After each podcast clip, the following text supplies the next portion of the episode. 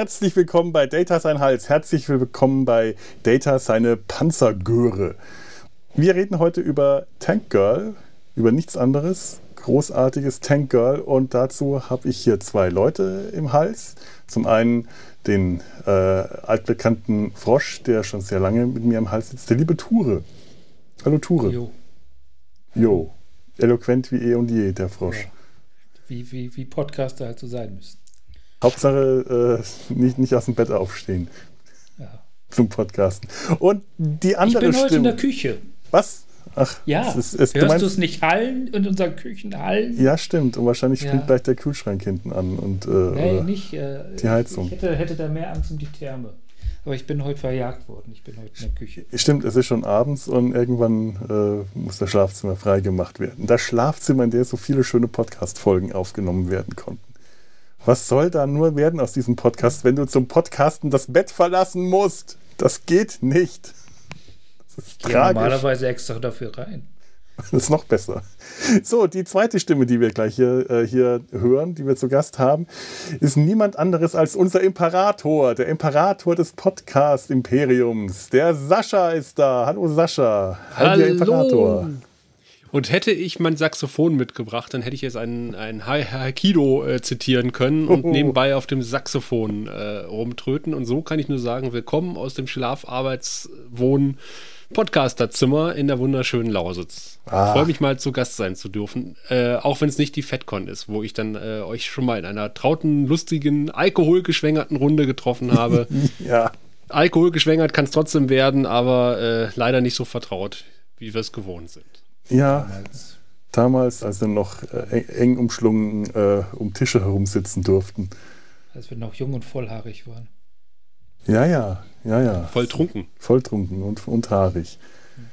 So, so sieht es einfach mal aus. Es findet die FedCon eigentlich wieder statt? Ich krieg da sowas Ja, nicht im. Oktober. Also die Aussagen bis jetzt sind ja, ja. Aha, gut. Komisch, ich, ich kriege nichts mehr mit, was dahin geht. Ich habe mich ich hab beschlossen, dass ich dann nicht hingehe und daraufhin hat die Welt mich vergessen. Auch gut. Aber doch, nee, irgendwas äh, habe ich neulich am Rand mitbekommen. Die Nerdizisten veranstalten möglicherweise irgendwas mit der FedCon zusammen. Auf jeden Fall haben die am Donnerstag, und das ist wahrscheinlich dann exakt einen Tag bevor diese Folge rauskommt, wenn ich mich noch so sehr beeile, ein Unboxing-Video machen die, ein Livestream. Sollte ich das tatsächlich schaffen, das noch vor Donnerstagabend online zu stellen, dann schaut mal bei Nerdizismus rein. Um 20.30 Uhr haben die einen Livestream auf diversen Kanälen, wo, äh, wo die die neue Star Trek Enterprise unboxen. Und äh, das ist, ist doch toll. Ich finde, dass, äh, da kann man auch Werbung machen, selbst wenn es unter Umständen schon vorbei ist. Ich gehe mal davon aus, den Stream wird es ja nachher auch noch zum Angucken geben. Hoffe ich mal. Ansonsten schnappt euch die TARDIS, reist zurück in die Zeit und guckt es, guckt es euch an. So macht man das. So, Prost, Prost. Ähm, zum Wohl. Aber die hätten es ja auch am Mittwoch machen können zum Star Trek Geburtstag, aber da ist genug anderes Bambule. Wahrscheinlich, ja. Dann fällt es nicht mehr so auf, dann geht das unter. Das ist irgendwie auch unpraktisch. Nee, will man, man, will, man will ja einen Unique Selling Point haben. Ja, ja, man will ja immer, immer aus, der, äh, aus der Menge stechen. Das ist schon wichtig. Ich war ja ein Playmobil-Kind früher. Also ich war, äh, Lego haben wir zwar auch gehabt, aber ich war immer eher Team Playmobil. Das ist ja die Playmobil äh, Ja. Enterprise, nicht, die- nicht die Mhm, Lego. genau. Äh, Lego Eisenbahn. Die Lego Lego- Enterprise. Die, die Lego-Eisenpreis. Ja, ja, Also ich genau. war mehr so Team Lego an Playmobil andocken und draufbauen und drunter setzen und Konnte man das machen? Das habe ich nie probiert. nicht offiziell, nee. Achso. Mit ein bisschen Tesafilm und Klebstoff ging alles. Ja, das, Ich habe ja immerhin geschafft, äh, das, was man sonst nur von Lego kannte, nämlich Figuren auseinanderbauen und irgendwie anders wieder zusammensetzen, das habe ich bei Playmobil geschafft. Mit so einer großen, schweren schwarzen Kneifzange konnte man die Köpfe äh, rausreißen. Wenn man geschickt war, konnte man die danach auch wieder reinsetzen. Und dann, das hat äh, tatsächlich was Gruseliges gerade. Das war auch. Das, äh, so hat sich die Piratenmannschaft, die Schiffsmannschaft von meinem Piratenschiff wurde äh, regelmäßig neu eingekleidet und Hackenhände und äh, Holzbeine wurden äh, brüderlich geteilt in dieser Mannschaft, reihum auf, die, auf dem ganzen Schiff. kommen wir mal ähm, zu, zu, äh, äh, zu der Frau, wegen der wir heute hier sind. Tank Girl. Ähm, auch so ein Thema, das jetzt schon sehr lange bei uns herumgeistert. Und nachdem das Oh ja. äh, sehr, sehr lange, nachdem wir das vor ungefähr einem Jahr hier im, im, im Hals schon mal auf Eis gelegt hatten, nach, nachdem wir wirklich lange die, die Comics, stapelweise Comics hin und her gereicht haben und die möglicherweise auch gelesen haben, also ich kann nicht für, äh, ich kann nur für mich sprechen, haben wir das jetzt beschlossen, jetzt wird es Zeit, jetzt wird das nochmal noch mal wieder rausgeholt, das Thema. Eine lustige Anekdote dazu. Ähm, ich hatte nämlich, ich konnte mich irgendwann daran erinnern, dass ich mal irgendwem zugesagt habe, über Tank Girl zu sprechen. Aber ich wusste ums Verrecken nicht mehr wem und bei welcher Gege Begebenheit. Also habe ich diverse Podcastende äh, aus meinem Bekanntenkreis angeschrieben. Sag mal, hast du, wollten wir über Tank Girl? Nee. Das ist mir irgendwann mal in einem weinseligen Abend eingefallen. Du hast doch irgendwem zugesagt, über Tank Girl zu reden. Also habe ich in meinem weinseligen Zustand äh, diverse Leute angeschrieben und gefragt. Und die sagten alle nein. Und es begab sich dann, dass ich an einem, an einem weiteren Abend irgendwie kurz darauf wieder in einem weinseligen Zustand war und die gleichen Leute nochmal angeschrieben hat, ob ich mit ihnen. und ich dachte so, das gibt's doch nicht. Du hast doch irgendwem. Und dann habe ich angefangen bei Twitter ähm, den Tankel-Content äh, deutlich zu erhöhen, in der Hoffnung, dass irgendwer reagiert und sagt, ja, ja, da ist noch ein Podcast offen. Aber es hat nicht funktioniert. Und irgendwann fiel mir ein, ich glaube, es war Felo. Schreibst du ihn mal an. Und äh, genauso. Und das ist ja dann versandet, weil ich dich auf einem Weg kontaktiert habe, den du nicht so unbedingt frequentierst oder so oft gehst. Ja, ja, Ja, und wechselt aber wir haben immer. zusammengefunden. das, ja, ja, genau. Boah, Und- und ich war froh, Langer Weg. Dass ich äh, nicht irgendwie schon halb dement bin in meinem äh, zarten Alter, sondern tatsächlich irgendwem mal zugesagt hat, über Tank Girl zu reden. Weil das hat mich, das hat mich wahnsinnig gemacht. Ich habe nicht rausgefunden, wem. Ich, ich kenne sowas. Ich war äh, am Wochenende äh, im Fahrrad unterwegs und bin aus Gründen in Monheim äh, gestrandet oder gelandet. Und dann stehe ich da und denke mir, irgendjemand hat mir neulich erzählt, dass er aus Monheim stammt. Das hat mich den ganzen Sonntag beschäftigt, bis dann am Montag früh der Kollege äh, reinkam und ich, Du hast doch mal gesagt, dass du aus dem Monheim stammst. Ja, was? Ja, aber da bin ich weggezogen, als ich sechs Jahre alt war. Wegen dir bin ich da gelandet. Warum ist es da so voll gewesen? Mach da mal was dagegen. Dann hatte ich wieder Ruhe danach. Das hat mich aber auch richtig beschäftigt. Ich habe das nicht mehr äh, auf die Reihe gekriegt, wer, wer mir dieses Monheim angetan hat. Das ist dann wirklich, also wenn, wenn man so ein Floh im Ohr hat oder irgendwas so was im Hinterkopf hat, wird er dann wahnsinnig. Das taucht ja gerne auch mal nachts um zwei auf. Oh ja. Ja, dass das Hirn dann sagt, sag mal, warum warst du eigentlich gestern in Monheim? Wer wohnt da nochmal? Ja, es hätte ja, ich, hätte ja sein können, dass ich dem dann da begegne.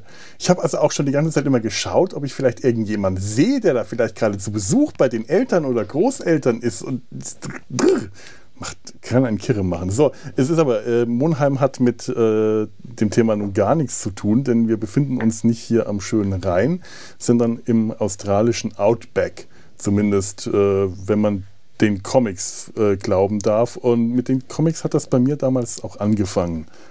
Glaubt diesen Comic nix. Ja, Ja. ist ja auch nicht wahr, denn das das spielt ja auch gar nicht im, in Australien, sondern eigentlich in England. Denn das Ganze ist ja von zwei Briten äh, erdacht worden. Tank Girl ist ein, äh, ein Underground-Comic. Und Bei uns in den neu, frühen 90ern, in, äh, in, in Großbritannien, glaube ich, 88, ich habe es mir irgendwo notiert, im äh, Comic-Magazin Deadline erschienen. Äh, bei uns kam das, äh, glaube ich, in, in U-Comics äh, immer so etappenweise heraus, Story für Story und später im, im Alpha-Verlag. Ich halte es nochmal ins Bild, aber ich glaube, ihr habt das vorhin schon gesehen. Und das hat mich damals schon sehr beschäftigt. Ich weiß auch, dass mir damals irgendjemand gerade eine ähm, äh, Midnight Oil CD geschenkt hatte, die ich rauf und runter gehö gehört habe, die Diesel and Dust, die ich heute immer noch gern höre und diese Querverbindung über Midnight Oil, über diese australische Band über äh, Tank Girl zu Australien, das, äh, das dann auch so eine Mad Max äh, Sache in meinem Kopf ausgelöst hat. Das hat äh, Tank Girl für mich schon echt sowas ganz wildem Besonderen gemacht. Und dass das halt auch ein ziemlich ja, also ich weiß nicht, wie alt ich damals war, Teenager. Äh, es ist halt ein für meine damalige Verständnisse ein sehr krasser Comic gewesen. Es ist halt ein Underground-Comic und das, was ich vorher an Comics kannte, waren halt Kindercomics. Und auf einmal habe ich hier was, äh, eine sexy Frau mit teilkahl rasiertem Schädel, die einen Panzer fährt, äh, mit dicken Knarren herumhantiert, säuft, gewalttätig ist und ja, Kängurus, Känguru-Mutanten vernascht. Das fand ich ziemlich geil. Das hat mich damals sehr angesprochen in meiner äh, pubertierenden äh, Einfalt. Man muss ja auch sagen, äh, tatsächlich, ich habe jetzt nicht viel von dem Comic gelesen oder gesehen, aber was ich gesehen habe, man muss ja sagen, es sprengt im wahrsten Sinne des Wortes den Rahmen. Also ist jetzt nicht, wie man das, wie ich das jetzt aus dem lustigen Taschenbuch kenne, mhm. dass alles schön in einem Panel stattfindet, sondern äh, wenn, wenn die besonders riskant sind und gewagt, dann äh, machen sie mal ein Doppelpanel oder eine, eine halbe Seite nimmt dann irgendwie ein Panel ein. Äh, es gibt ja im, im, Grunde genommen kein Panel, es gibt keine Rahmen äh, ja. bei, bei, diesem Tank Girl. Und ähm, es, ich habe als, als Vorbereitung ein, ein, ein Talk mit Hella von Sinnen gesehen, oh. die sich über Tank, über den, ein, ein Remake des Tank Girl Comics äh, äh, ausgelassen hat. Das habe ich Und da hat sie ein Panel, da gab es doch tatsächlich ein Panel äh, gezeigt, wo dann Tank Girl äh, quasi sich ein Streitgespräch mit dem Autoren äh, des Comics liefert, also quasi die vierte Wand sowas von durchbricht und dann hat der Autor quasi nochmal äh, einen Kommentar zu diesem Panel, zu dem, was, was Tanker gesagt hat, zu ihm runtergeschrieben, noch so ein Spruch und du wirst gefeuert oder sowas. Also, äh, das ist so meta teilweise, dass es schon wieder toll ist. Aber ansonsten spricht mich halt dieses, äh, ich brauche ich brauch meine Panels. Ich, ich bin dann total verwirrt, ich bin ein alter Mann, ich, äh, das, das ist mir zu wild. Ja, ich will doch einfach nur Struktur. ich will Struktur in meinen Comics ja. haben, jawohl. Ich will einen Leseplan erstellt bekommen. ja, da sind ja noch schwarz-weiß. Es ist ja. schon sehr expressionistisch zum Teil, oder sagen wir mal sehr underground-mäßig. Also ich kann sagen, ich meine, in der Zeit sah, sah, sahen die ja gerne mal so aus, die sogenannten die Underground-Comics. Ja, ähm, ja. Jamie Hewlett, das ist der Zeichner, der ist schon ziemlich wild drauf in, seinem, in, seiner, in seinem Design. Äh, und, und, und Alan Martin, der Autor, äh, die die passen durchaus in diese ganze Underground-Szene rein. Also äh, Alan Martin ist nach dem Studium erstmal durchs Land getrennt und hat in Hippie-Kommunen gelebt, Steinkreise erforscht, in Bands gespielt und hat dann irgendwann einen Tank Girl-Roman geschrieben, Armadillo. Der liest. Armadillo? das, das Wortspiel kommt im Roman garantiert vor.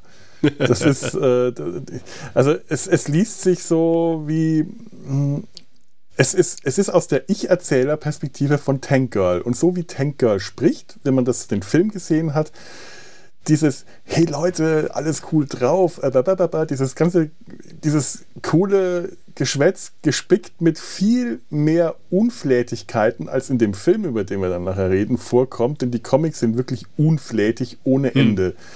Und so ist dieser ganze Roman. Es ist kaum lesbar, aber irgendwie macht es auch Spaß, das zu lesen. Es ist ein banaler Inhalt, äh, es ist chaotisch, auch die Geschichten, die er da geschrieben hat, die sind einfach chaotisch und zum Teil bescheuert. Da kann man auch nicht wirklich nach Struktur oder nach Inhalt suchen, da werden seltsame Enden einfach äh, konstruiert und die Figur schaut in die Kamera oder hält mal ihren Arsch ins Bild, weil wir noch einen Schlussgag brauchen oder so. Es ist, äh, es ist einfach wild, was die gemacht ja. haben und hat mit Mainstream-Comic wirklich äh, so, so, gut wie gar nichts zu tun. Die, die, die Abwesenheit der Pens hat mich dann auch gar nicht so gestört. Ich fand die Zeichnung ziemlich geil, aber die Geschichten gingen mir dann ziemlich schnell auf die Nerven. Also ich habe ein Band gelesen und dann hatte ich keinen Bock mehr. Weil, ja. weil, also die Unstrukturiertheit der Geschichten, da ist dann wieder mein, ich brauche Struktur. Ich will doch nur einfach nur Struktur haben, ist dann bei mir bei der Erzählung ausgeschlagen. Ja, das wird ja auch ja. Äh, tatsächlich nicht besser.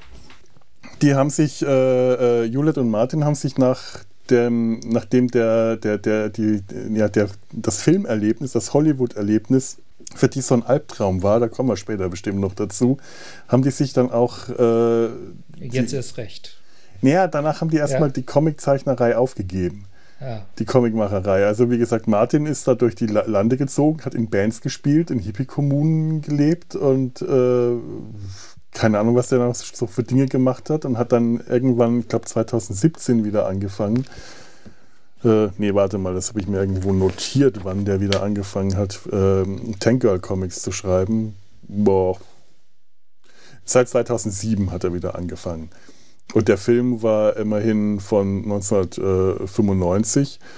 Und Jamie Hewlett, äh, der hat danach selber so ein bisschen, äh, ist selber in die Design- und Werberichtung gegangen, hat andere Comics gemacht und hat die Band Gorillas gegründet.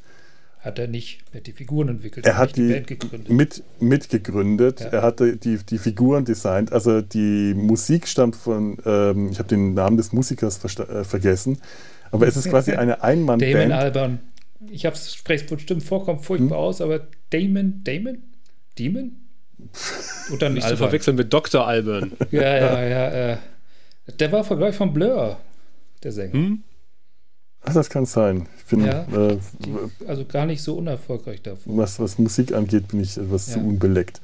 Aber die haben das halt auch gemacht, einfach als äh, so ein bisschen als Protestaktion gegen diese äh, konstruierten Boygroups, diese Bands, die halt äh, so auf dem Reißbrett entstanden sind. Und äh, daraufhin haben sie halt eine Band auf dem Zeichenbrett entstehen lassen und äh, haben sich dann erstmal beschwert, dass die ganzen äh, Rockmusikmagazine sich geweigert haben, Interviews mit der Band zu führen. Die Band ist nicht weniger real als so manche Boyband. Naja, und ähm, 2017 hat er dann, hat dann auch äh, ähm, Jamie Hewlett wieder zu Tank Girl zurückgefunden, aber in der Zwischenzeit äh, gab es halt eine ganze Menge anderer Zeichner, sehr schräge äh, Zeichner zum Teil, so komplett unterschiedliche Stilrichtungen. Ich halte da mal was in die Kamera. Ihr dürft mal einen Schnappschuss davon machen. Das macht ihr bestimmt gleich beide. Jawohl. Hans hat einen Schnappschuss und Tura auch. Ja, ich habe schon wieder den. Habe ich doch? Ja. Ah, oh, sehr dachte, schön. Ich habe hab den falschen Shortcut hier. Und einer meiner äh, Lieblingszeichner, der da mitgemacht hat, das ist ähm, Jim Mahfood. Mahfood, Mahfood, Mahfood. Äh, ein wirklich äh, ganz wilder, schräger Zeichner, der extrem krakelig und äh, überbordet zeichnet. Im ersten Moment, ich muss mal schauen, ob ich irgendwo ein schönes Bild euch nochmal zeigen kann, überfordert einen so eine Seite dann auch, wow. weil man einfach viel zu viel äh, Gekritzel und Gekrakel und Details sieht und ist, äh, ich schau mal, irgendwo habe ich ja noch ein schönes Bild. Na, egal. Äh, man, man, man weiß erstmal überhaupt nicht, wo man hinschauen soll, wenn man so, ein, so eine Splash-Page sieht. Hm, hm. Das ist so für den, äh, für den, den, den Comic-Neuling kaum erkennbar. Und auch ich habe erstmal Schwierigkeiten gehabt, das wirklich lesen zu können und habe mich erstmal auf die anderen Zeichner gestürzt, die alle ein bisschen klareren Strich haben. Aber Marfut hat eine so tolle Dynamik in seinen Bildern und das ist so schräg und das ist so chaotisch, was er zeichnet, dass auch die Geschichten, dass der, der passt zu diesem chaotischen Erzählstil, den, den äh, äh Alan Martin da auch äh, verstärkt dann reinbringt, dass das äh, ein, ein irres Erlebnis ist. Das ist wie ein Drogencomic, ohne dass man Drogen dafür nehmen muss. Und äh, Jim Marfood, das, den kennt ihr vielleicht, der hat äh, zeitlang, äh, also falls ihr den Comic Girl Scouts, G Girl Scouts mit zwei R und ohne I kennt, den hat er gezeichnet, der dürfte unter Comic-Fans vielleicht bekannt sein, aber der hat für Marvel auch gemacht und hat zwar und hat unter anderem am Design für Into the Spider-Verse, für diesen Zeichentrickfilm mitgearbeitet. Und der hat eine sehr ähm, dynamische Art, die Proportionen zu verzerren, ohne dass es äh, wirklich falsch wirkt. Und das äh, finde ich sehr spannend, was der macht. Und der, äh, unter anderem habe ich hier in einem Band einen Comic, auf den ich nachher, wenn wir über den Film reden, nochmal zurückkommen. Da hat er quasi die Fortsetzung zu Tank, Tank Girl, der Film, so einem Comic verarbeitet in einer Kurzgeschichte. Sehr schön. Ja, und ähm, was, was ich sonst noch zu den Comics sagen lässt, ich weiß gar nicht. Also mich haben die wirklich beschäftigt. Ich, ähm, ich weiß auch noch, also ich, als ich mir die vor ein paar Jahren diese ganzen äh, Comics alle mal nachgekauft habe, weil ich auch überhaupt nicht mehr wusste, dass es da noch viel gab. Also äh, ich dachte, das wäre nach dem Film einfach vorbei gewesen. Und dass da seit 2007 die Comics weiter erschienen sind, war für mich ein totales Erlebnis. Und dann habe ich mir vor ein paar Jahren einfach stapelweise Comics gekauft. Das waren die ersten Comics, die ich mir seit Jahren überhaupt wieder gekauft habe. Und dann war ich kurze Zeit danach und hatte gerade meine neueste Erwerbung im, im, im Reisegepäck auf der Timelash und habe äh, die Klagen von Panini Comics gehört, dass die Leute die Doctor Who Comics nicht kaufen wollen. Und ich stand so da und habe das dann mal durchgeblättert, was da lag. Und ich dachte mir, ja, kein Wunder, würde ich jetzt auch nicht kaufen.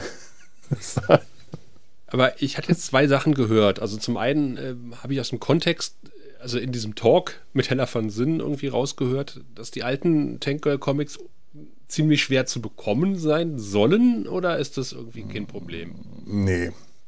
Also antiquarisch kann es sein, dass man die dann nicht mehr kriegt, die Originalen, aber die sind mittlerweile wieder alle neu aufgelegt in verschiedenen Ausgaben, einmal in Schwarz-Weiß, einmal in Farbe. Die kriegt man als Sammelbänder in Farbe. Das sieht sehr schön aus und es sind allerdings auch Farben, die sehr nach Drogentrip aussehen. Das sind keine dezenten Pastellfarben. Da ist in den knalligen Farbtopf gegriffen worden, macht aber auch tatsächlich sehr viel Spaß.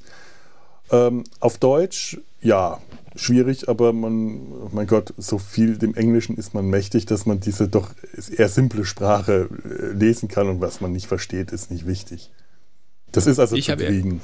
Gehört, dass sie von Claudia Kern übersetzt wurden. Ich habe schon Kontakt mit Claudia mal aufgenommen, aber äh, leider zu spät, um noch irgendwelche Anekdötchen hier unterbringen zu können.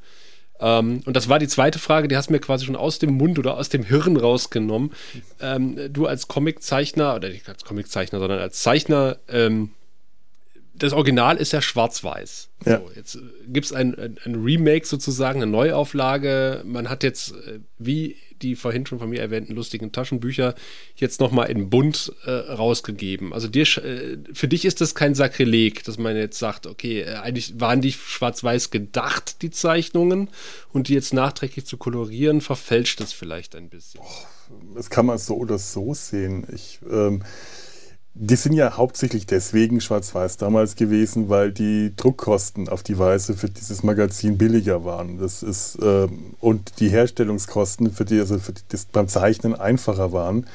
Die hatten äh, damals, als die äh, den Comic bei Deadline herausgegeben haben, standen, weil das so, muss das so chaotisch gewesen sein, dass die mit ihrem Tank Girl Comic nicht irgendwie in die Redaktion gega gegangen sind, um das nochmal ähm, Korrektur lesen zu lassen oder zu lektorieren, sondern die fertigen Comics einfach direkt, direkt in die Druckerei gebracht haben oh. und die das dann in das Magazin Vertrauen. eingefügt haben.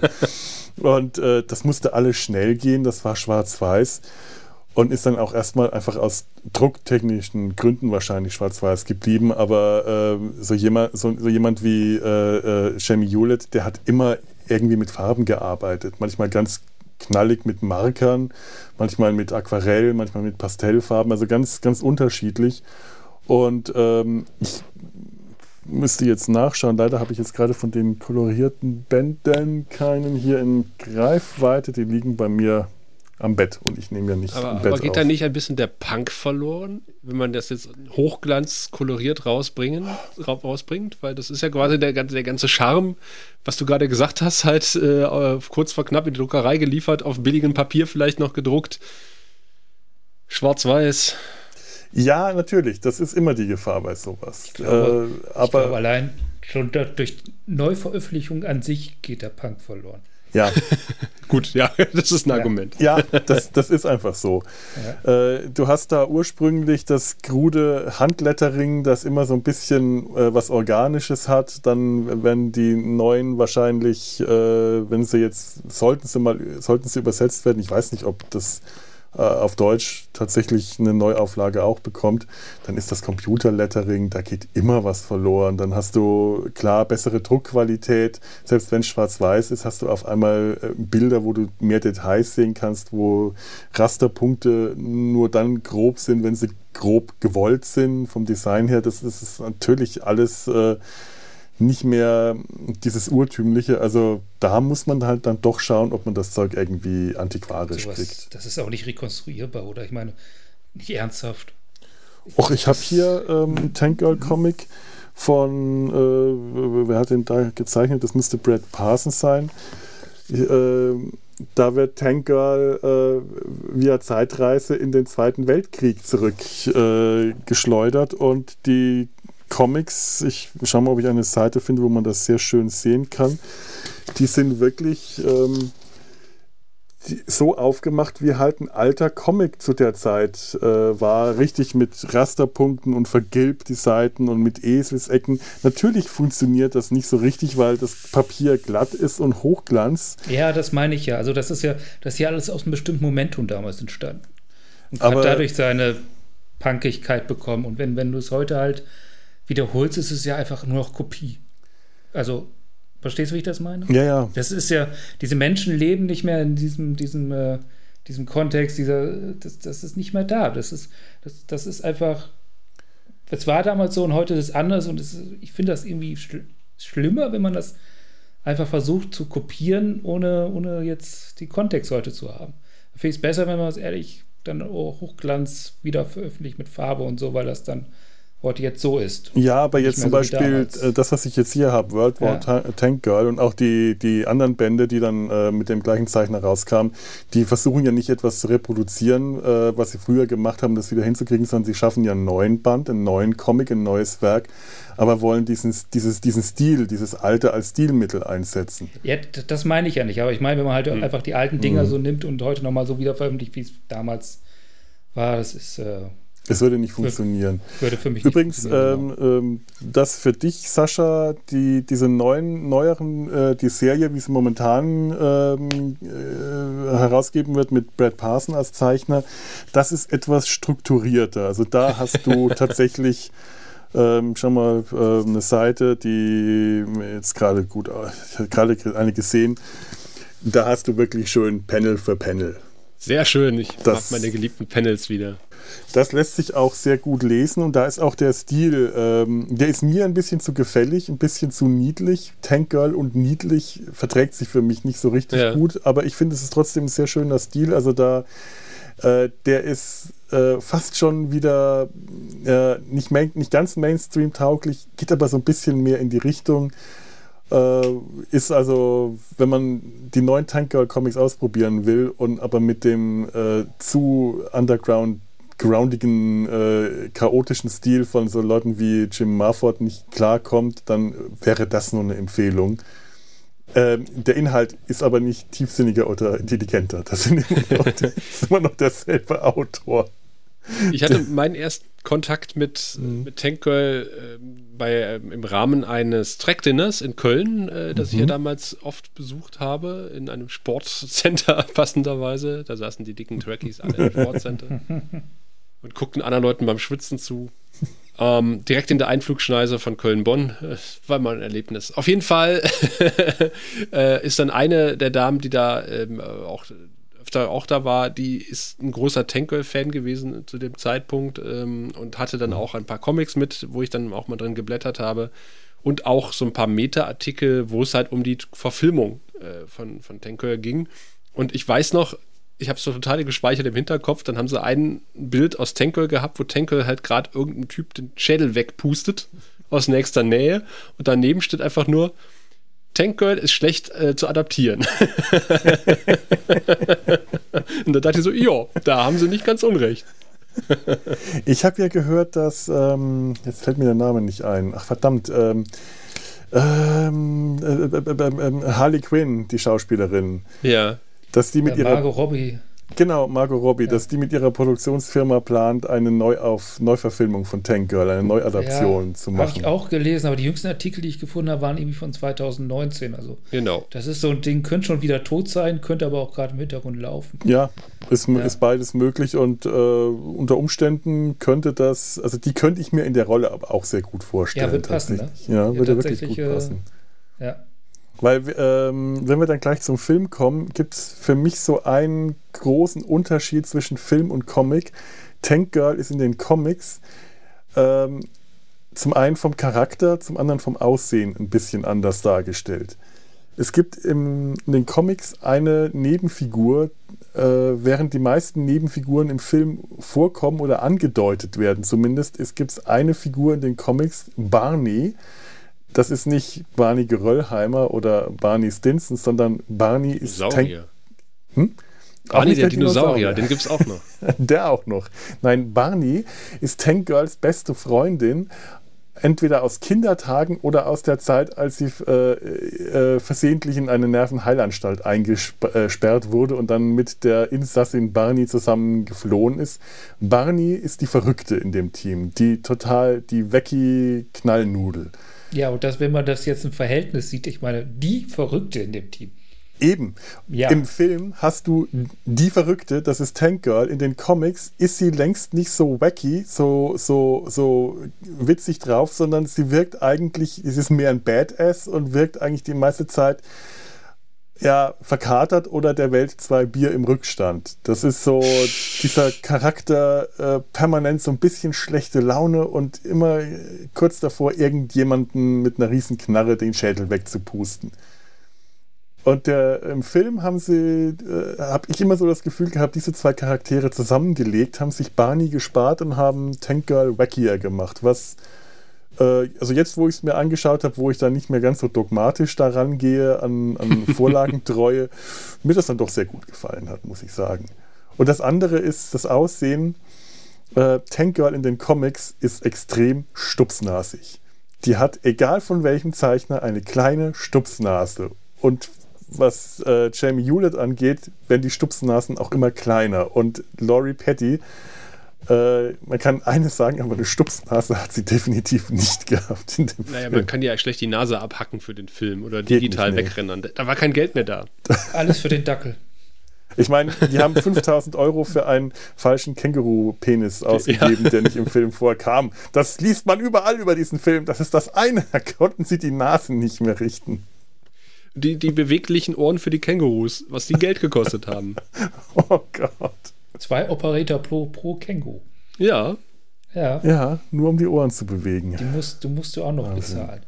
Aber die sehen ah. gut aus, um da mal ja. vorweggreifen zu wollen. Echt? Oh. Ja, also. Ja. Also für also, die Zeit und, und, und die fallen total raus, finde ich. Also die, da sieht man nicht das Budget. Das sieht man im Rest des Films, aber die mhm. Kängurunasen nicht. Ja, ich meine, die haben vor allen Dingen und die äh, Penisse. Ja. die, ja, ich meine, die haben. Ähm, ja, die haben wir ja nur. Den Designer, einen, einen tollen Designer gibt, den Namen habe ich jetzt leider nicht aufgeschrieben, der vorher für, für Aliens gearbeitet hat und, ähm, glaube ich, für die, die Hälfte vom Geld gearbeitet hat, damit sie ihn engagieren konnten, weil er diese Kängurus machen wollte. Ich glaube, Terminator 2 hat er auch gemacht. Ne? Ja. Der hat, der hat einiges auf der Liste. Die Kängurus finde, sind auch extra. In seinem kleinen hm? Privatmuseum steht auch so ein Känguru direkt neben dem Predator. Also der ist auch unglaublich stolz immer noch auf das, was er da geleistet hat. Stimmt, Predator. Ich finde, die passen auch voll neben dem Predator. Das ist, äh, die sind da nicht so weit weg. Ja, das stimmt. Ja. Vielleicht liegt das an der Gummihaftigkeit der Haut. Ich, ich mag die Kängurus in dem Film nicht. Ich, ich habe die damals nicht gemocht, einfach weil die sich so extrem von den äh, Comic-Kängurus unterscheiden. Der, das, also der Comic-Buga und damit alle Kängurus hat einen Kopf wie Scooby-Doo. Hm. Erstmal einfach keine Stirn. Und diese Kängurus sehen aus wie eine Kreuzung aus Frankenstein und irgendeinem Tier. Das, das, äh, ja, aber wie willst du die, die Comic-Kängurus äh, umsetzen mit, mit Schauspielern denn drunter? Ja. Das stelle ich mir sehr erst schwer sagst du die Nase von der Hauptdarstellerin ja. ab und dann, äh, dann, rasierst du denen noch die Schädeldecke weg. Notiz ja. an mich selber. Bitte. Felo ja. nie einen Film machen lassen. Oder nie einen Film mitspielen, den Fehler inszeniert. Hallo? Oder zumindest einen Arzt beiseite stellen. Hallo, die hatten die, die erste Schauspielerin, die für den Film schon gecastet war, die wurde gefeuert, weil sie sich den Kopf nicht kahl rasieren wollte. Die Regisseurin hat äh, die, die, die, die erste Besetzung gefeuert, weil die sich geweigert hat, sich den Schädel kahl zu rasieren. Und dann kam Ja, Laurie. Petty wieder ins Spiel. Also das kann ich echt nachvollziehen. Also rasieren, das ist ja, das ist ja so eine Mindestanforderung bei Also, Schauspielern. aber hallo. Frisuren anpassen.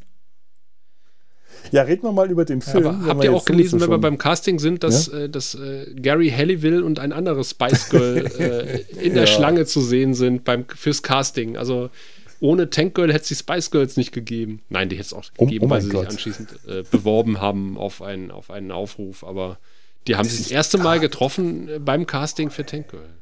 Haben sie sich auch wirklich getroffen getroffen oder waren die bloß zufällig am selben Nee, die standen wohl direkt Schlange? hintereinander in der Schlange. Ja, gut. Dann, dann hat man da schon mal die Rückenpartie des anderen gesehen. Ja, ja, ja. Ja. Vielleicht Gott. haben sie miteinander geredet. Man weiß es nicht, Ja, man weiß es nicht. Was die Welt diesem angenölt. Film alles verdankt, das ist, ist überhaupt, überhaupt nicht allen bewusst. Meine Güte. Aber es wird, es wird eine lustige Diskussion um die Kängurus, das glaube ich auch. Weil äh, das war tatsächlich für mich in den 90ern, als ich das das erste Mal gesehen habe, der größte Störfaktor in diesem Film. Aber ich bin etwas versöhnt beim Wiedergucken, um da mal vorweggreifen War und ist heute bei mir immer noch der größte Störfaktor. Aber ähm, Sascha, du, du wolltest dich äh, um die, die Inhaltsangabe kümmern. Das, das machen wir doch jetzt mal, damit die lieben Zuhörer auch wissen, worüber wir jetzt hier reden. Richtig. Wir haben uns im Vorfeld geeinigt, dass ich hier von dieser VHS-Kaufkassette, die ich hier mein eigen nenne, tatsächlich, äh, die ich leider nicht gucken konnte, weil ich keinen VHS-Rekorder mehr besitze, aber äh, den Klappentext mal vorlesen werde, weil äh, damit ihr einen Eindruck bekommt, um was es nicht geht in diesem Film. Wenn du einen VHS-Rekorder noch besitzen würdest, hättest du dann einen Fernseher, an dem du den anschließen könntest. Natürlich. Ja, Ja, dann schon. dann ist gut. Also, Tank Girl haust in einem aufgemotzten Panzer, liebt ein Känguru mit Menschen, einen Känguru-Menschen tatsächlich. Das Bild ist, äh, das Licht ist nicht so hell, deswegen, das ist äh, weiße Schrift auf schwarzem Grund. Und meine Augen sind mir die besten. Ich mach mal meine Brille hoch, wie man das als alter Mann macht. Genau, liebt einen Känguru-Menschen und hat den äh, machtgierigen Herrschern den Kampf angesagt. Denn im Jahr 2033 ist die Erde eine öde Wüstenlandschaft voller Freaks und Mutanten, in der ein gnadenloser Kampf um das kostbare Wasser entbrannt ist. Schrill, schräg und kultverdächtig die Verfilmung des gleichnamigen Erfolgscomics mit Laurie Petty als weiblicher Mad Max, Malcolm McDowell und dem Rapper, Mu Musiker Ice-T. Rapper So, jetzt haben wir alle, wissen wir alle ganz genau, um was es geht in diesem Film. Ich habe keine Ahnung warum, aber aus irgendeinem Grund muss ich bei der Beschreibung an Fear and Loathing in Las Vegas denken. Das Wasser ist knapp, aber es gibt noch Eistee. Und Bier. Ja, nein, also wir befinden uns quasi im Jahr 2033, so viel ist korrekt, genauer gesagt im australischen Outback, das erfahren wir im Film nicht, aber äh, es, so, es soll in Australien spielen und nachdem ein Meteor eingeschlagen ist auf die Erde, ähm, ist quasi dort alles ziemlich im wahrsten Sinne des Wortes, Achtung, verwüstet. Denn es hat seit elf Jahren nicht mehr geregnet äh, und unsere gute Rebecca, also das äh, spätere Tankel, zieht durch die Wüste und äh, lebt in einer Art bewaffneter Hippie-Kommune und äh, klaut das Wasser und äh, geht, rät natürlich dann an den äh, Nestlé-Konzern, der inzwischen von Dr. Zorin aus äh, Star Trek 7 geführt wird. Und er hat auch gleich ein bisschen Rebranding gemacht und hat das Ding äh, passenderweise Water and Power genannt und äh, in ein paramilitärisches Unternehmen umgewandelt. Regierung gibt es offensichtlich nicht mehr, aber da ja der, seinem Konzern das fast das komplette Wasser des Planeten zumindest oder zumindest des Kontinents gehört, ähm, hat er natürlich das gleiche, also die namengebenden Wasser und Macht hat er quasi, äh, bis auf ein kleines Fleckchen, auf dem die Hippie-Kommune haust. Aber als dann diese überfallen wird äh, von Water and Powers, äh, werden quasi vermeintlich alle getötet, bis auf Tankel, die wird gefangen genommen und dem bösen Chef äh, vorgeführt, der von ihr ein bisschen beeindruckt ist und sie gerne umpolen möchte und äh, das, äh, um den Willen zu brechen, ein bisschen foltert. Und äh, man plant quasi äh, mit ihrer Hilfe die sogenannten Rippers zu infiltrieren, die immer wieder blutigerweise die Jungs, vor allen Dingen Jungs, von, von Water and Power angreifen. Ähm, während man quasi einen Hinterhalt plant, wird aber die, die Party quasi überfallen von den Rippers. Äh, der böse Firmenchef wird dabei ein bisschen verstümmelt, dazu kommen wir später. Und ähm, Tank Girl ist erstmal wieder frei, hat sich zwischenzeitlich mit Jet angefreundet, einer Mechanikerin, und gemeinsam flieht man dann mit zufällig hinterlassenem, äh, zurückgelassenen Kriegsgerät, also ein bisschen wie in Afghanistan. Sie schnappt sich einen Panzer, also den titelgebenden, und wird zum Tank Girl und Jet schnappt sich den Jet und wird zum Jet Girl. Und äh, das wird dann ein bisschen noch umgestylt und man erlebt äh, illustre Abenteuer und kriegt später mit, dass äh, tatsächlich noch ein zehnjähriges Mädchen aus der Hippie-Kommune noch lebt man versucht sie zu befreien, gerät dabei in einen Hinterhalt. Das Mädchen wird gefangen genommen vom bösen Firmenchef, also muss man jetzt mit den Rippern zusammenarbeiten, um das Hauptquartier von Water und Powers anzugreifen. Äh, was, äh, Spoiler, am Ende auch gelingt. Ähm, der böse Chef wird besiegt, das Mädchen befreit und äh, glaubt man den Legenden, fängt es am Ende des Films an zu regnen, was wir aber nicht sehen. Stattdessen endet das Ganze in einem gezeichneten Feuerwerk, weil offensichtlich für ein äh, richtiges Ende kein Geld mehr da war. Und man hat gesagt, man zeichnet das Ende jetzt einfach. Äh, Habe ich irgendwas Wichtiges vergessen? Mhm, alles drin gewesen. Was, was sind so Natürlich die Musical-Szene, aber auf die kommen wir ja nachher noch.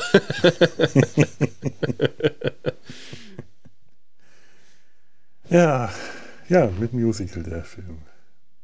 Und an dem äh, stören sich ja die meisten. Also wenn du, wenn du irgendwie äh, Reviews liest, schaust, hörst zu Tank Girl, dann sagen alle, ach, diese Musical-Nummer, aber ich finde sie Echt? total logisch hergeleitet, ganz ehrlich. Ja, ja, äh, ja das ehrlich gesagt, man kann sich an diese Musical-Nummer stören, aber drumherum ist ein riesiger Film, an dem man sich stören kann. Und zwar gewaltig. ich finde die Musical-Nummer nur stringent. Ich finde die absolut passend. Die ist ja. in ihrer Sinnlosigkeit, in ihrer äh, Schwachsinnigkeit einfach passend zu diesem Teil des Films. Ich habe diesen Film für mich in drei Teile äh, unterteilt in den, ich habe es irgendwo notiert, weil äh, ist ganz wichtig, ich muss jetzt meine Notizen hier noch lesen können. Der erste Teil ist der ernste Teil. Das ist mhm. da, wo die Geschichte äh, sich, sich selber ernst nimmt. Das ist so die, die, die Gefangennahme durch Water and Power bis zur Flucht vor Water and Power.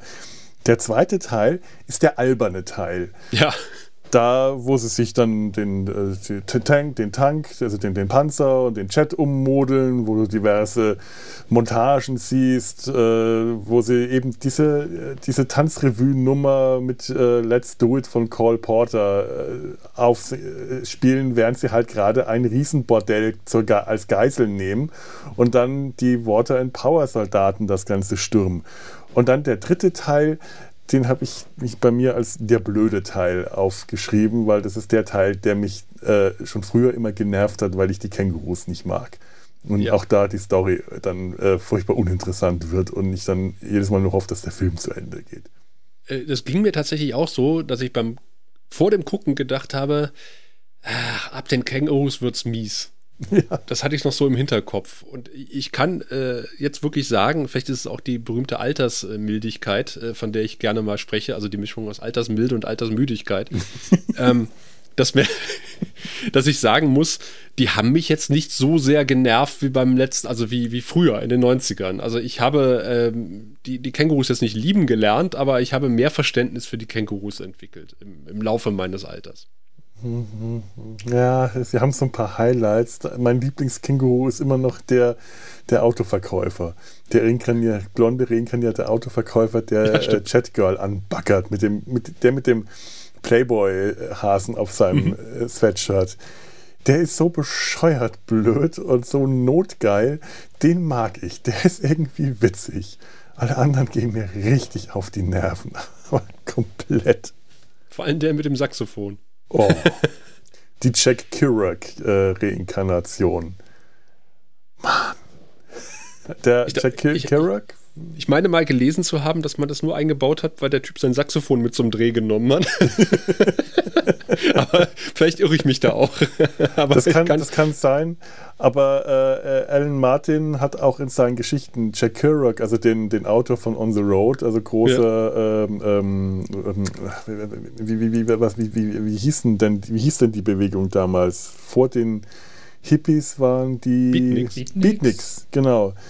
Große Ikone der Beatnik-Bewegung und äh, der kommt in den Comics immer wieder vor. Das Okay. ist so eine Dauer, äh, so, so, so ein dauerroter Faden, dass irgendwo Jack Kerouac vorkommt. Das ist einer seiner Helden, ganz offensichtlich. Und der dürfte dann hier also auch nicht fehlen. Eben eins dieser mutierten Kängurus ist scheinbar aus den Leichenteilen von Jack Kerouac wieder DNA re.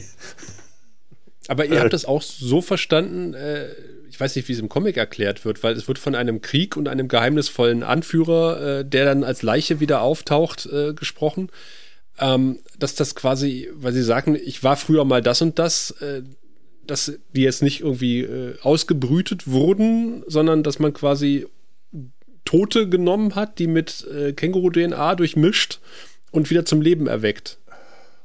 Also dieser Krieg kommt in den Comics nirgendwo vor. Okay.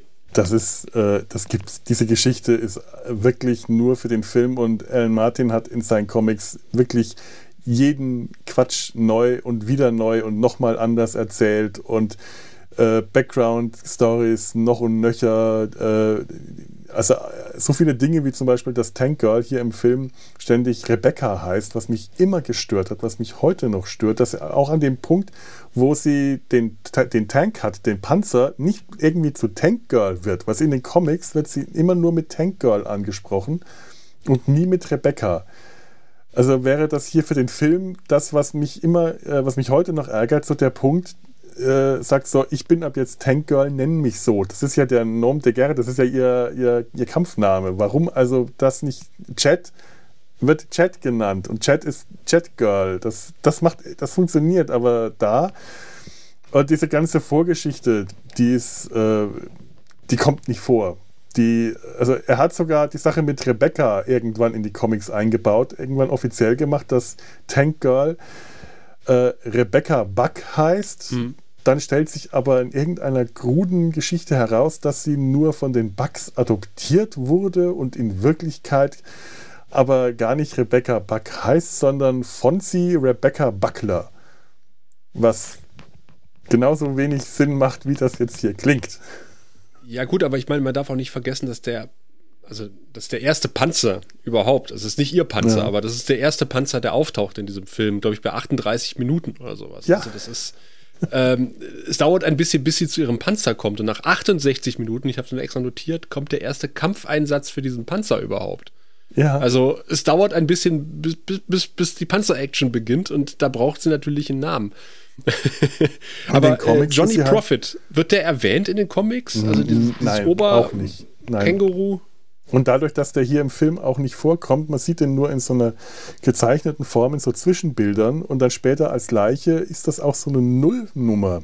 Äh, Der hat keinerlei Wirkung irgendwie in dem Film. Der, von dem wird nur geredet, aber der ist von vornherein abwesend. Und auch in den Comics kommt der nicht vor. Das ist äh, etwas, was sie sich für den Film ausgedacht haben, was keine Ahnung, wo das herkommt, wo, wo diese Figur herkam. Also angeblich wurden auch Szenen mit dem gedreht, aber dann irgendwie sind wieder rausgeflogen, weil das ist so ein so, so ein merkwürdiges Überbleibsel, äh, wovon einige das sind auch so teilweise ganz kurze so ähm, so, so, nur kurz auftauchende Szenen, wo ich denke, das sind irgendwie Fehlbilder, weißt du? Aber äh, das, da dachte ich so, warum hat man die nicht rausgeschnitten? Das ist irgendwie so mit, mit, mit ähm, Dawn hätte ich fast gesagt, äh, mit Sam in der, in der Wäscherei, dieses eine Bild. Man sieht nur ganz kurz, das ist, geht maximal zwei Sekunden, sieht man eine Wäscherei Ja. und sie kurz schrubben und dann ist man wieder in einer komplett anderen Szene. Und ich denke so, Sam, das kleine Mädchen, das sie da retten. Ja, genau. Genau, äh, was, was sollte nun diese Szene, was sollte, das war doch ein Fehlbild, das kann mir auch nicht vorstellen, dass das, dass das gewollt war.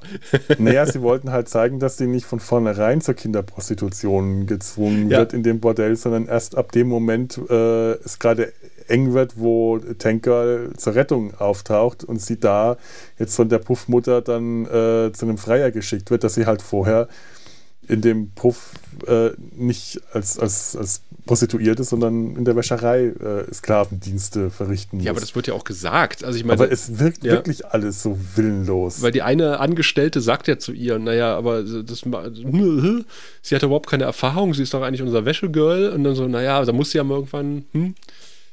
Sie das ist doch hätte mir auch gereicht. Ja, ja. Ja. Ach, ich weiß es nicht. Aber äh, was ich ja total mag, der Film macht ja keine Gefangenen. und der, der geht ja schon los. Ich finde, das ist eine der besten Expositionsszenen, äh, die ich äh, so in meinem äh, Leben gesehen habe. Sie äh, betritt halt die Szenerie und sagt: So, jetzt passt mal auf, folgendes ist passiert. Habt ihr es verstanden? Gut, jetzt kann der Film losgehen. Ich so: Jawohl, vielen Dank. der, der, der ist sich halt völlig bewusst, dass er hier eine Exposition den, den Zuschauern um die Ohren haut aber halt mit Ansage und durchbricht auch hier die vierte Wand. Und das finde ich auch, das macht der Film ein paar Mal und das rechne ich ihm hoch an. Ja, die machen das absichtlich und das ist, das ist schon eine Kunstform, wie die das ja, zelebrieren. Ja. Also das ist so das Gegenteil von Show, Don't Tell. Es wird einfach alles erzählt. Und das ist etwas, was wiederum ganz typisch ist für die Comics. Das macht äh, Alan Martin in den Comics ständig. Du mhm. hast immer überall irgendwelche Textfenster eingeblendet, wo ganz wichtige Handlungsstränge einfach mal in zwei Sätzen zusammengefügt werden, weil äh, er keine Lust hatte, dafür jetzt eine Story zu schreiben, die man dann zeichnen muss. Und das macht der, der, der Film halt andauernd. Ich finde das auch großartig, weil es wirklich so, so richtig auf die Zwölf ist. Und ich muss dir auch ganz ehrlich, ich habe dir ein bisschen, ein bisschen gelästert am Ende, dass das Ende gezeichnet ist, aber ich finde auch die gezeichneten Sequenzen, so, so chaotisch und wirr sie sind, ich habe eben mhm. über die Struktur gesprochen, aber ich mag sie, ich mag sie total. Äh, das sind auch die besten Montagen, die ich je, äh, die, ja. die ich je in, einem, in einem Film gesehen habe, weil man einfach nicht die klassische Montage genommen hat, sondern äh, man hat dann die Comic-Sequenz einfach dazwischen gesetzt. Das hat bei Werner nicht so funktioniert im ersten nee. Teil, ganz ehrlich. Die Comic-Sequenzen oder die, die Realsequenzen zwischen, also die Mischung aus Realfilm und Comic. Das ist hier sehr harmonisch und da wird auch gerne mal einfach eine Sprechblase eingeblendet. Äh, und, und am geilsten finde ich immer noch das Schwarzbild, wo dann nur die Sprechblase ist und hier habe ich, hier hab ich das Bewusstsein verloren. Ja, das so, ist me ja, unconscious. Das ist, das ist das me unconscious. Mal das, ein T-Shirt Das ist doch geil. Das ist doch super. Ich meine, der Film hätte davon mehr vertragen können, finde ich. Insgesamt. Ja, ja, vielleicht. Ja, der, der, der ist sonst so lahmarschig zum Teil, ehrlich gesagt. Ja, aber diese ganzen ja. äh, Montagen, die haben der wirklich ein bisschen Pep. mehr. Ja, genau. Der hätte, das hätte der Film vertragen können. Mehr Pep. Der ist fast lahmarschig. Und dann kommen die Montagen und, und ja, doch. Ich finde den.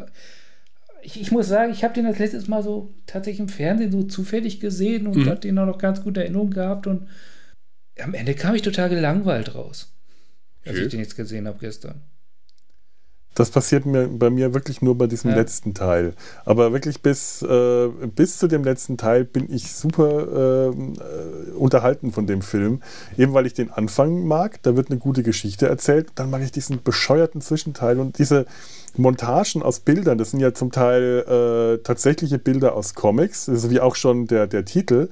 Mhm. Äh, wirklich aus äh, Einzelbildern aus den Comics äh, zusammengeschnitten ist zum Teil aus Bildern, die Jamie Hewlett für den Film gezeichnet hat. Zum Beispiel diese Ansicht von dieser Hippie-Kommune wird dann nochmal gezeichnet oder eben so Bilder, Szenen nachgezeichnet, diese zum Teil auch einfach nicht gedreht haben, weil die Produzenten das nicht wollten. Und dann haben sie halt einfach mal ein Bild gezeichnet von Johnny Prophet oder so. Und äh, dann zwischendrin sind animierte Sequenzen, also richtig klassischer Zeichentrick, und in denen habe ich so meine Probleme, die brechen für mich am stärksten raus. Weil die vom Stil her äh, den stärksten Bruch darstellen. Die sind zwar super schön animiert, man merkt, da haben sich die Animatoren richtig ins Zeug gelegt und sich richtig ausgetobt, aber da, äh, das geht so, das ist so total drüber und total übertrieben und da habe ich auch gemerkt, da haben jetzt irgendwie sich die Zeichner, die Animatoren, die Trickfilmer, äh, das wirkt so, als ob die einfach ihre äh, spätpubertären Sex- und Gewaltfantasien ausgelebt haben. Das passt überhaupt nicht, dass zum Beispiel äh, in dieser Zeichentricksequenz Tank Girl, Chat Girl blutig schlägt. Das ist mir auch aufgefallen. Dachte ich so, hä, das, das ging mir dann ein bisschen schnell, ich, aber ich habe nicht mehr zurückgespult. Ich dachte aber so, hä, das ist, gemacht? merkwürdig. Und ich habe auch nicht, ja. versteht es nicht. Also im Comic ist sie gewalttätig, viel hm. gewalttätiger und das richtet sich auch schon mal gegen Leute äh, aus ihrem Freundeskreis. Meistens kriegt Buga, der, ihr, ihr Känguru-Freund, das alles ab. Aber äh, das wäre auch im Comic total daneben gewesen. Und die, ähm, das wird dann auch so, äh, es war jetzt nicht notwendig, dass du mich so zusammenschlägst. Äh, und du siehst aber diese Figur gezeichnet mit einem äh, blutüberströmten Gesicht. Und ich dachte, das ist noch nicht mal witzig, das ist einfach nur äh, schlecht. Und diese Sequenzen aber, die sind wirklich drin. Das ist die Flucht aus von Water and Power, bis sie zu diesem ähm, stillgelegten Vergnügungspark kommen, wo sie dann später die, die, diese komische irre Frau treffen, die, mhm, mhm. äh, im, die eigentlich Material für ein U-Boot sammelt, Metall. Und zwar für ein U-Boot in einer Welt, in der es kein Wasser gibt, ein äh, das, das ist leider dann auch der Schere zum Opfer gefallen. Das wäre nämlich die letzte Szene gewesen, wie die Frau, die dann Subgirl ist, also Submarine Ach, das war Girl. Subgirl. Ah. Das ist Subgirl gewesen. Ich habe hab immer so viel von, äh, vom Auftritt von Subgirl gelesen und ich habe mhm. dann irgendwie schon in meinem Kopf die, die Drähte irgendwie so zusammengeschaltet. Ich dachte, das kann eigentlich die, die, die verrückte Wetterfrau gewesen sein. Ja. Und da war sie es tatsächlich. Okay. Ja, die darauf wartet, dass es regnet. Ja. Und die für diesen Tag ein U-Boot baut, aber ein, nicht ein Unterwasser-U-Boot, sondern ein Untersand-U-Boot. Und in der letzten Szene wäre Dune. sie mit diesem U-Boot aus dem Sand, genau, der Wüstenplanet äh, aus mhm. dem Sand aufgetaucht und hätte dann die Gefangenen aus äh, dann gerettet und mitgenommen. Und dann hätte es auch regnen sollen. Und das äh, ist alles der Schere zum Opfer gefallen. Zum Teil gibt es die Szenen, die wurden zum Teil gedreht. Aber die Produzenten äh, müssen, äh, wie, wie man sich das so vorstellt, äh, überall die Schere angesetzt oh, ja. haben. Das verstehe ich nicht, das ist doof, das muss raus, das muss raus. Und die Regisseurin Rachel Tellerlei muss mit denen gekämpft haben ohne Ende und letzten Endes haben sie halt verloren, weil die Geldgeber sitzen am Schluss immer am längeren, äh, am, am längeren Hahn, Arm. Sie, sie hat ja auch gesagt, also bis die Produzenten sich eingeschaltet haben, war das Verhältnis zu den Zeichnern auch sehr gut. Ja. aber danach ging es halt. Aber ich meine, was erwartest du, wenn du Tankoil einkaufst? Ja, das ist so, das, das habe ich mir dann auch gefragt. Was, warum, äh, äh, welcher, welcher äh, Filmverleih war das? Äh, welches Studio? Universal, glaube ich. Äh, war nicht Warner? Nein, Quatsch. Nee, nicht Warner. Nicht, nicht. MGM. MGM war es. Ja. Ja, warum kaufen die das ein, wenn sie nachher äh, hergehen und äh, einfach nur beweisen, dass sie überhaupt nicht verstanden haben, was sie da eingekauft haben? Also, wenn ich es richtig verstanden habe, haben sich, waren zwei Studios, die Interesse gezeigt haben an dem Film. Das war MGM und Disney. Und dann kannst du dir vorstellen, uh. wie die Disney-Version von Tank Girl aussieht. Oh Gott, dann hätten wir mehr Musical-Nummern gehabt. Oh. oh. besser. Aber so fühlt sich der Film auch für mich an, tatsächlich, was, was ihr gerade beschreibt. Das ist wie mit angezogener Handbremse. Ja. Ja. Also ich meine es auch gar nicht unbedingt vom Pacing her lahm, sondern einfach, es wirkt alles wie mit der angezogener Handbremse, als, als wäre da mehr drin gewesen. Hm, ja. Ja. Das Potenzial ist bei weitem nicht ausgeschöpft. Äh, das ich habe äh, hier mir sogar eine, not, not, not, spießig notiert. Spießige Verrücktheit. Okay.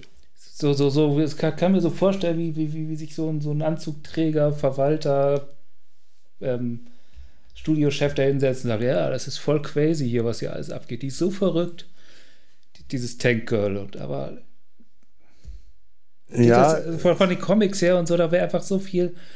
Das Ganze ist so, es ist eigentlich total brav, der ganze Film. Nett.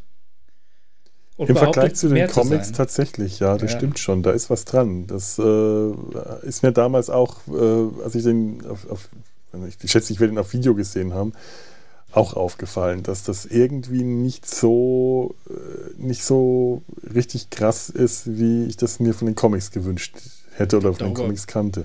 Besteht kein Zweifel, aber ich glaube, wenn man das zu modernen Comic-Verfilmungen in Relation setzt, vielleicht außer Deadpool vielleicht, äh, ist das schon deutlich comichafter, was wir hier sehen. Und ja. äh, vielleicht auch etwas mehr, äh, äh, schön neudeutsch, edgy als. Aber die als gehen mir ja auch auf den Sack. Von ja, ja. Ist, ja. Aber, aber, versteht ihr, was ich meine? Es ist so, ja, ich habe ja, ja, genau, ich habe hier noch notiert, spießig oder waren die Toten Hosen jemals Punks? Wie, wie ein modernes Toten Hosen-Album, so kommen wir es vor, genau. Steht Punk drauf, ist Schlager drin. Aha. Ja, so weit würde ich nicht gehen. Ja, also ich, ein bisschen überspitzt jetzt, aber, aber. Was ich zum Beispiel an dem Film mag, ja. ist, dass der äh, unglaublich viel auch mit, mit visuellen Gags arbeitet. was ich ja. ja. im modernen Kino wirklich schmerzlich vermisse. Ja, da wird immer auf vermeintliche Wortspiele gesetzt, aber halt mit, mit, mit Komik zu arbeiten, mit visueller Komik, ist leider aus der Mode gekommen. Und alleine schon die Szene, ich mag ja interessante Ab- und Aufgänge von, von, von, von Charakteren. Mhm. Und äh, wie dann Jet irgendwie auf dem Klo hockt und auf einmal schiebt sich Tank Girl unter der Kabinenwand durch. Das ist so absurd. Ähm, und Comic. Also es ist voll, das, ja, überhaupt, wie sie ständig unerwartet überall auftaucht. Das ja. ist ja, sie hat ja auch oft keine Möglichkeit gehabt, da hinzukommen, aber sie ist einfach da. Also der hat seine Momente. Ich will den jetzt auch nicht voll zerreißen, aber ich habe halt am Ende ja, komme ich auch gar nicht weg, gerade vor emotional. Oder zum Beispiel, wo sie dann im, im, im Edelbordell die Rolltreppe runterfahren ja. und Tankwell äh, versteckt sich dann immer hinter diesen äh, Anzugträgern, ja. hinter diesen Bademantelträgern und taucht hin und wieder mal so kopfmäßig einfach nur auf. Das finde ich unglaublich gut gefilmt. Also äh, die Regisseurin hat da auch wirklich ein Händchen für gehabt. Also die ist, ähm, die wollte den, den Stoff ja auch unbedingt verfilmen. Das ist ja quasi auf ihren Mist gewachsen. Ich, ich finde, man sieht auch, wo, wo die später landet, die Frau. Also die hat ja später auf Dr. Who ein bisschen was gemacht. Ja, genau. Für, für, für Capaldi vor allen Dingen viel. Hm. Ja, und für, für jetzt hier, äh, Sherlock hat die, glaube ich, auch eine Episode gemacht, ne?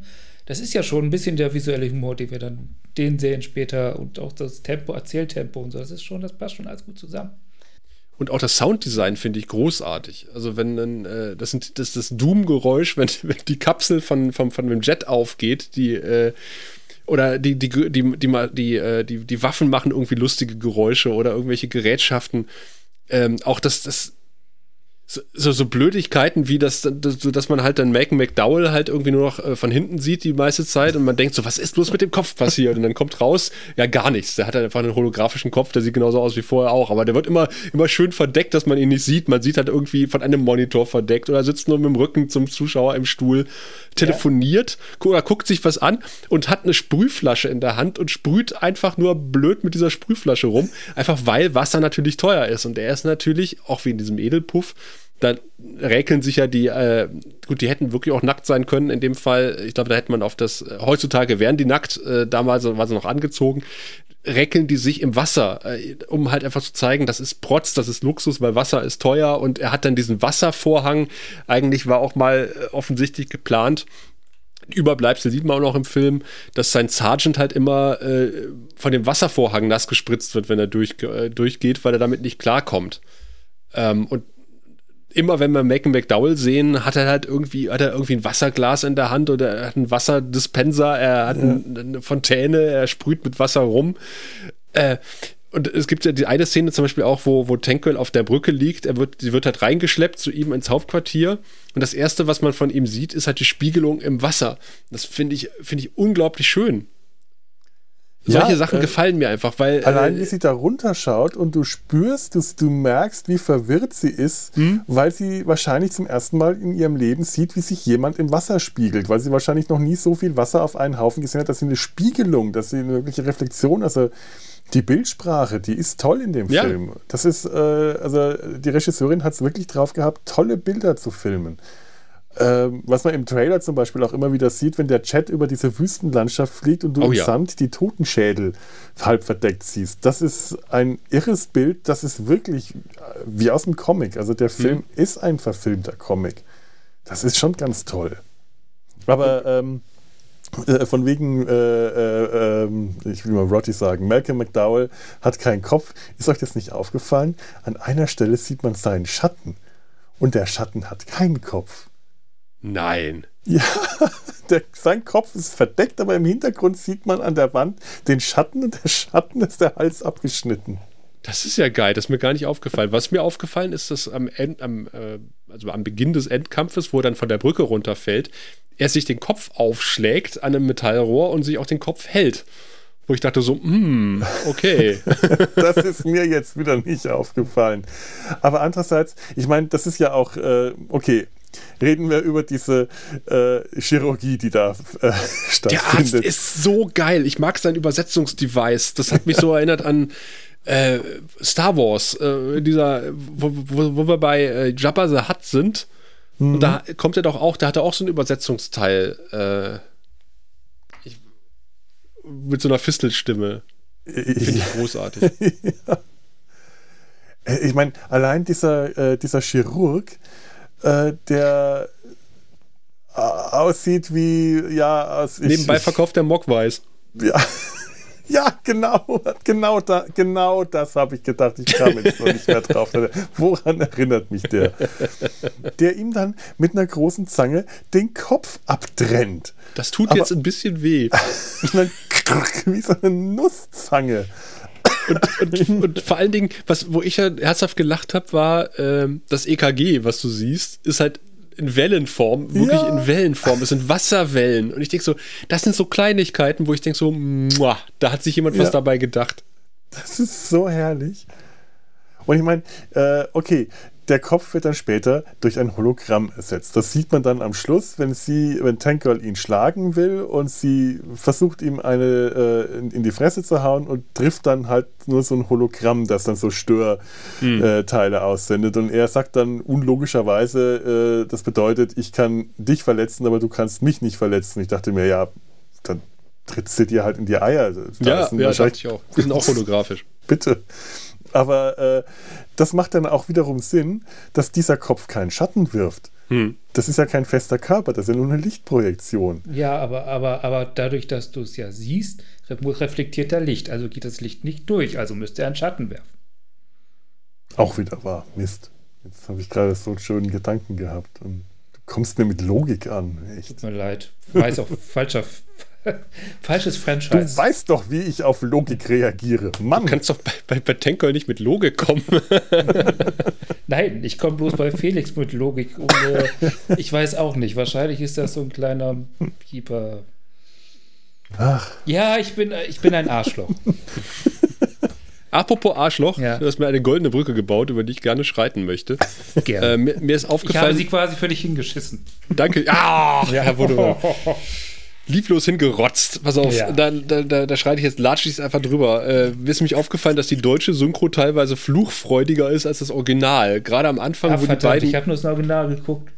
Wo die beiden ich Kinder. Ich habe das Gefühl, was verpasst zu haben. Ach, es geht. Ich finde ja. die, find die Synchro unglaublich gut.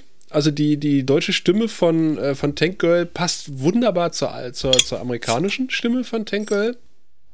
Und ähm, das ist die Synchronstimme von Minister McCarthy übrigens. Ich habe ich hab erst gedacht, das wäre Bart Simpsons Synchronstimme, ähm, aber war sie doch nicht. Ich habe nochmal nachgeguckt.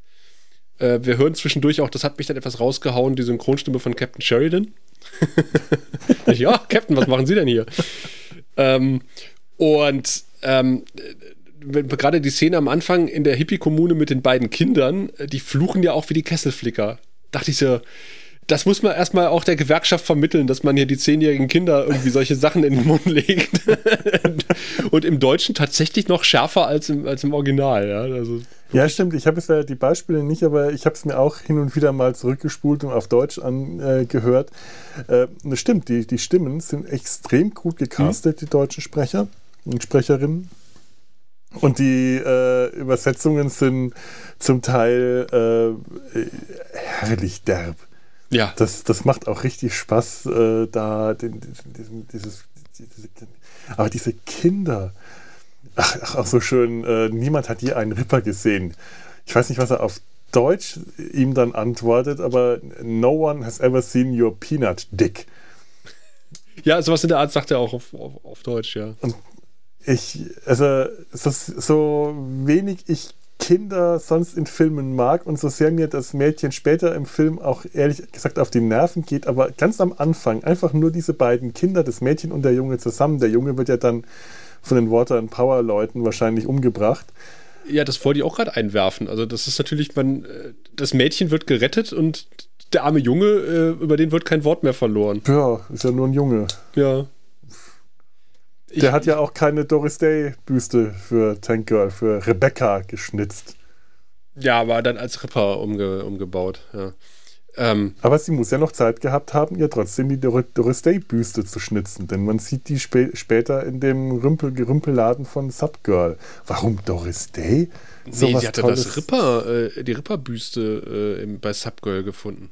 Ja, und die Doris Day Büste. Ach, okay. Da Warum sie neben dem Waschen auch noch Zeit für Schnitzen hat, das frage ja, ich mich. Aber mir auch gewundert. Äh, davon abgesehen.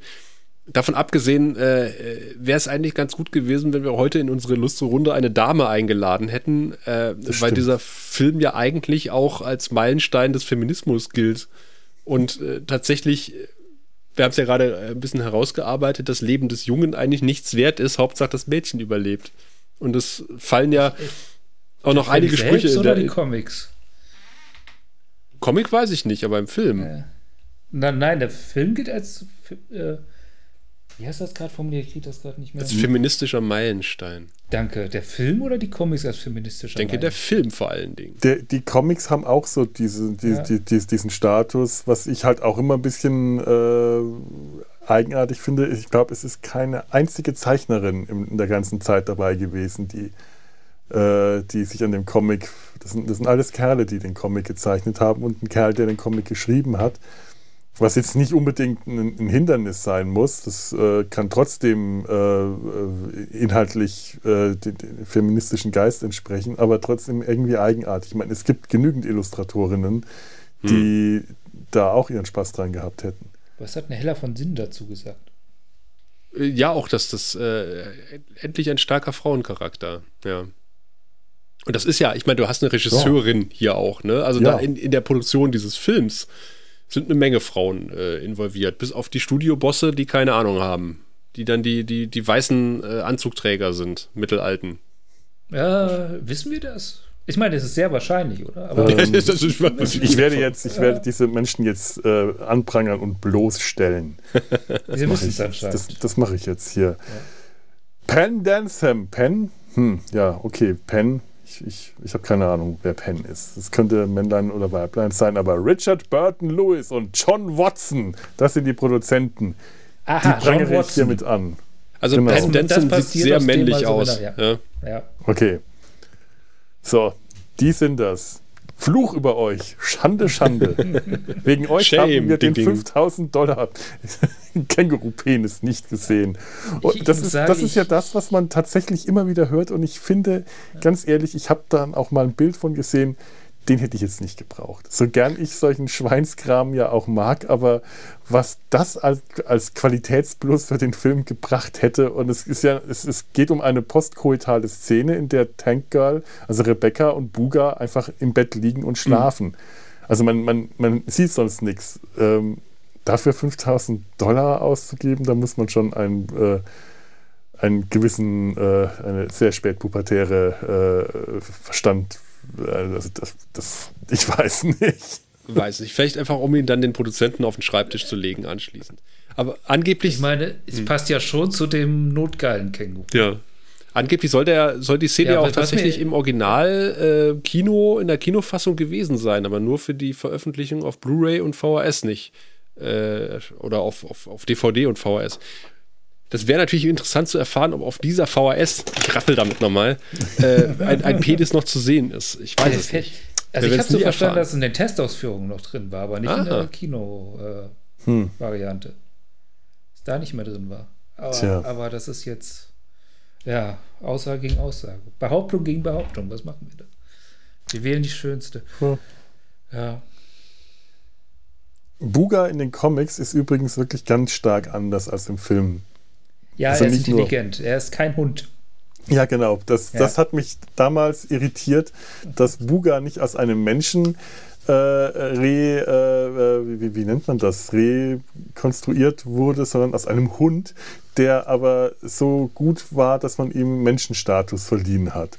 Das ist seine Interpretation. Ich glaube ja einfach, dass er das erste Testobjekt war. Wahrscheinlich. Ja. Und Buga wirkt, äh, verzeiht den Ausdruck, zurückgeblieben in dem Film. Und das Ja. macht mich, das irritiert mich, weil Buga in den Comics ist er zwar naiv und auch etwas dümmlich, aber der ist nicht, äh, der, der, der ist auch clever, der ist verschmitzt, der hat auch seine verschlagenen Momente, wo er selber was anstellt, was in den Geschichten in den Comics immer wieder für Zündstoff bringt, weil er den, den, den Panzer verwettet oder irgendwelchen Blödsinn anstellt und äh, oder eine, eine, eine Kirche gründet, The Church of Buga. In dem einen äh, Band, den ich hier habe, äh, kann ich, könnte ich äh, hier einen, einen äh, keine Ahnung, wo ich es habe, einen, äh, einen Mitgliedschein ausfüllen. meinen Namen eintragen und dann wäre ich äh, versifizierter Priester der Church of Buga und Ein hätte Bukarest. Anspruch, äh, überall Gratis-Sandwiches zu bekommen. Steht auf dem Ausweis dann drauf. Ja. Wenn er die Und- Bundesgartenschau ausrichtet, ist, hat er die Buga Buga. Buah. Buah, Buah. Wortspiele von Hell. Und Buga in den Comics ist äh, tatsächlich so eher so notgeil wie hier das blonde Känguru im Film. Also der äh, kommt auch mit Tank Girl zusammen, weil er ihr als Initiationsritus für seine Gang die Unterhosen klauen muss und dann bleibt er bei ihr, weil, weil er äh, statt zu den anderen Kängurus mit den Unterhosen zurückkommt, lieber Sex mit Tank Girl hat und dann bleiben die zusammen. Man kann das eine tun, das andere nicht lassen. Man kann ja auch dann anschließend die Unterhose mitnehmen. Ja, aber dann hat er sich halt gedacht, wahrscheinlich, ja, aber dann, was, was macht er danach mit der Unterhose bei den anderen Kängurus? Er hat, äh, Also um nochmal auf die Darstellung im Film zurückzukommen, äh, finde ich da einen unglaublichen Bruch. Es wird ein unglaublicher Mythos. Deswegen habe ich am Anfang auch, glaube ich, oder in den 90ern auch so viele Probleme mit diesen, mit diesen Kängurus gehabt. Es wird ein unglaublicher Mythos um diese Ripper aufgebaut. Ne? Je, nie jemand hat äh, neben dem, deinem Penis diese Ripper je, je gesehen. Ähm, du kommst dann irgendwo hin, dann, oder Tenkel reitet auf ihrem Jakja auf, auf, auf, auf eine Szene zu, da liegen haufenweise abgeschlachteter Water and Power Soldaten. Und das sieht übelst brutal aus. Ja, es liegen da Leichenteile, einzelne äh, äh, Torsen in der Gegend rum und so, ach guck, die Ripper waren da. Ähm, und, und, und dann sieht man halt diese ultra brutalen, die auch dann irgendwie diese, diese komplette Truppen von, von, von Waters und Powers an diesem, ähm, an diesem Tagebaugerät aufmischen. Und man sieht die dann und das sind fucking Kängurus, äh, die Ja. auch noch alle äh, sehr, sehr dümmlich sind und sich als, oder zumindest erstmal so wirken, oder erstmal auch mal groß diskutieren und über jede Entscheidung erstmal abstimmen, weil sie eine Kommune sind oder ein Kollektiv. Wo ich denke so, oh, das ist jetzt irgendwie totaler Clash, finde ich. Was Ja, lustig sein soll wahrscheinlich, aber irgendwie für mich, äh, äh, die Drähte, die, die kriege ich nicht so richtig verbunden. Das ist Und- auch der Punkt, wo dieser Film, also echt, ab da, wo die Kängurus auftauchen, kippt dann so eine Schema-F-Erzählung. Hm? Also so eine Standarddramaturgie, Ja, stimmt. wo, wo ich am Ende, also echt Frust geschoben habe, aber es war nicht nur dieser Film, das war so ein Weltfilm. Frust, wo ich gedacht habe, ich habe keinen Bock mehr, diese ganze Schema F-Kacke zu sehen. er wird halt auch zäh Also so richtig- ab, ab Ja, dieser Stelle. Die, der, hab- der Humor äh, zieht dann nur noch stellenweise für mich. Ja. Und äh, ganz oft zieht sich dieses hin, diese Abstimmungen, diese komischen, dann fangen die Tänze. an, sagen diese Tänze, wir beten jetzt und dann tanzen die und tanzen und du denkst dir, ja, ist gut. Ist, Ich glaube, das ist auch der Teil, der tatsächlich letztendlich meine Wertung irgendwie dann doch. Weißt du, die erste Hälfte hätte ich wahrscheinlich noch cool gefunden. Und das, das hat alles so für mich reingerissen, dass ich echt sauer war am Schluss. Richtig. Was ja dann wieder ganz gut reinpasst, war der Überfall auf, auf diese Verladestation, wo sie sie als äh, Fotografen äh, für den Water and Powers Kalender 2016 das fand ausgeben. ich wieder herrlich, ja. Das ist so geil gewesen. Also auch mit den, mit den eingeblendeten, also die, die machen ja dann quasi Fotos und dann siehst du gezeichnet die Kalenderblätter. Ja, Und das finde ich toll. Das es ist gefällt mir. herrlich. Gefakte Fotos für einen Water and Power äh, Kalender mit, mit, äh, ja, mit männlichen äh, Angestelltenmodellen, die sich dann hier in sexy Posen, das sind halt alles so fette, unrasierte, ungewaschene Arbeiterkerle und Chat macht, äh, spielt die Fotografin und geht dann voll ab, indem sie, sie fotografiert dann diese Typen, die für sie posieren und hin und wieder fotografiert sie einmal die Waffen in den Kisten als Beweis für die Ripper. und Tank Girl äh, mimt die äh, mondäne äh, Designerin. Es ist zum Brüllen komisch. Und dann aber zwischendrin diese gezeichneten Kalendermotive, als ob da tatsächlich ein Kalender dann da draus gestaltet wird. Es ist so geil. Es ist so super geil. Ja, auch so effektiv. Also äh, nach dem Motto, ja, wie kommen wir jetzt da ran? Es sind Männer, lass mich mal machen. Da meinte, deswegen meinte ich halt, wir brauchen eigentlich eine Frau in dieser Runde. Ja. Ähm, es sind nur Stimmt. Männer. So. Und, und Ja, die, die kriegen sie ja, also man, muss, man, darf, man, man darf ja nicht, äh, meine, sagen wir mal ehrlich, also alle Männer äh, werden hier in diesem Film um die Finger gewickelt äh, von, von, von Tank Girl und äh, manipuliert, sodass sie am Ende das bekommt, was sie will. Selbst der Chef, äh, selbst Dr. Soren von, von Star Trek 7. Wie heißt denn der in dem Film? Ich vergesse das immer. Äh, Kylie Kemp, Kemp, oh Gott. Ke Kes Irgendwas- Kes Kes- Kes Kes- Kessi- Kessler? Cassilla. Der kriegt ja auch tatsächlich erst nach 41 Minuten einen Namen. Zumindest ist er mir vorher nicht aufgefallen. Er kriegt ein bisschen Charakterisierung und daran konnte ich mich noch super erinnern an diese Szene, wo er dann äh, irgendwie den Typen aussaugt und ihn vorher über Glasscherben gehen lässt. Ähm, das wusste ich noch, das hatte ich noch im Kopf gehabt und auch diese Wasseraussaug-Container, wo ja auch ein paar Leute geschrieben haben, das funktioniert so gar nicht, weil der Mensch besteht zu 70 Prozent aus Wasser und äh, die paar Liter, die da rauskommen, das reicht nicht, um die so auszudörren. Und ohnehin finde ich natürlich auch, äh, dass die Darstellung einer Welt ohne Wasser, äh, sagen wir mal, nicht ganz so gelungen ist. Also es gibt schon ziemlich viel Wasser dafür. Äh, Ja. Mir ist das auch aufgefallen, die, also dieses, dieses Wasser, was da rausgeholt wird, das ist das ein Liter oder so. ja, ja. Ich habe dann mal das, das, das, dieses Internet befragt und da stand dann drin, der Körper eines 70 Kilogramm schweren Mannes besteht aus etwa mehr als 42 Litern Wasser. Hm. Und ich dachte mir, das ist aber nicht sehr effektiv, wie die da die Wassergewinnung machen. Und, und vor allem dachte ich mir, warum schockt das eigentlich alle, die da äh, zuschauen? Also diese, diese Soldaten von Water and Power sind total geschockt, weil ihr Captain als Strafe für sein Versagen das Wasser entzogen wird und Kesley dann dieses Wasser trinkt, was tatsächlich sehr äh, schon, Mhm. schon ganz schön heftig wirkt in dem Moment. Aber es ist nur so ein Liter und eigentlich müsste man annehmen, in so einer Welt, in so einer unmenschlichen Welt, müsste das doch eigentlich so eine Standardwassergewinnung sein, äh, aus meinetwegen hingerichteten Gefangenen oder meinetwegen einfach nur den normal Verstorbenen, denen das Wasser zu entziehen, um Wasser zu gewinnen. Es ist zwar unmenschlich, aber das würde doch passen. Und warum sind die Dune geschockt? und den Fremen. Was Ja. ich halt sehr, sehr schön finde, ist halt, wo sie dann im Gefängnis duscht äh, mit, dem, mit dem Pulver. Läuft ja auch im Hintergrund, übrigens mit der Computerstimme von Star Trek gesprochen, äh, die Do's und Don'ts äh, äh, im Lager. Und da wird ja auch gesagt, es ist verboten, die Körperflüssigkeiten nicht zu recyceln. Das heißt also, die trinken schon ihr eigenes Pipi halt wieder aufbereitet. Und äh, die laufen auch alles, wird nie erklärt, aber das finde ich auch sehr schön, weil man sich selber da ein paar Gedanken machen kann. Und ich habe das mir so erklärt, äh, denn die laufen alle mit, auch selbst das Jack hat ja am Anfang so, so einen Trichter auf der Nase. Und die Soldaten von Water and Powers laufen auch alle mit einem Mundschutz durch die Gegend. Und ich dachte erstmal, es ist ein Mundschutz, aber dann ist es aus Plastik. Und zwar äh, habe ich mir das so erklärt, um halt ähm, die Flüssigkeit deines, de, deines Atems, den du ausatmest, äh, zu binden, damit du nicht die kostbare Flüssigkeit in die Gegend rein, äh, reinpustest. Ah ja, klar. Natürlich, das ist eigentlich logisch. Das wird aber auch nie gesagt, es wird einfach nur gezeigt. Und man kann Ja. sich so, so, so über Kleinigkeiten, wie zum Beispiel einen Schatten, den ein Kopf wirft, ein holographischer Kopf wirft, oder über diese Ausatemmasken seine eigenen Gedanken machen. Aber man kommt offensichtlich auch sehr gut an Bier in dieser Welt, auch wenn Wasser kostbar ist. Ich habe mich dann auch gefragt, ob das antikes Bier ist, wie lange Bier äh, äh. Äh. hält in Dosen oder äh, ob das einfach sehr teures Bier ist, ob das Bier aus Beutezügen ist, aber die hat ja Bier in ihrem Panzer. Dem schießt die dann am Schluss noch, weil sie keine Munition mehr Das sind hat. homöopathische Dosen, da ist nichts drin. ja, nee, aber dafür, äh, dafür säuft sie halt auch am Anfang, äh, als sie im Schützengraben Wache schiebt, ähm, säuft sie auch Bier.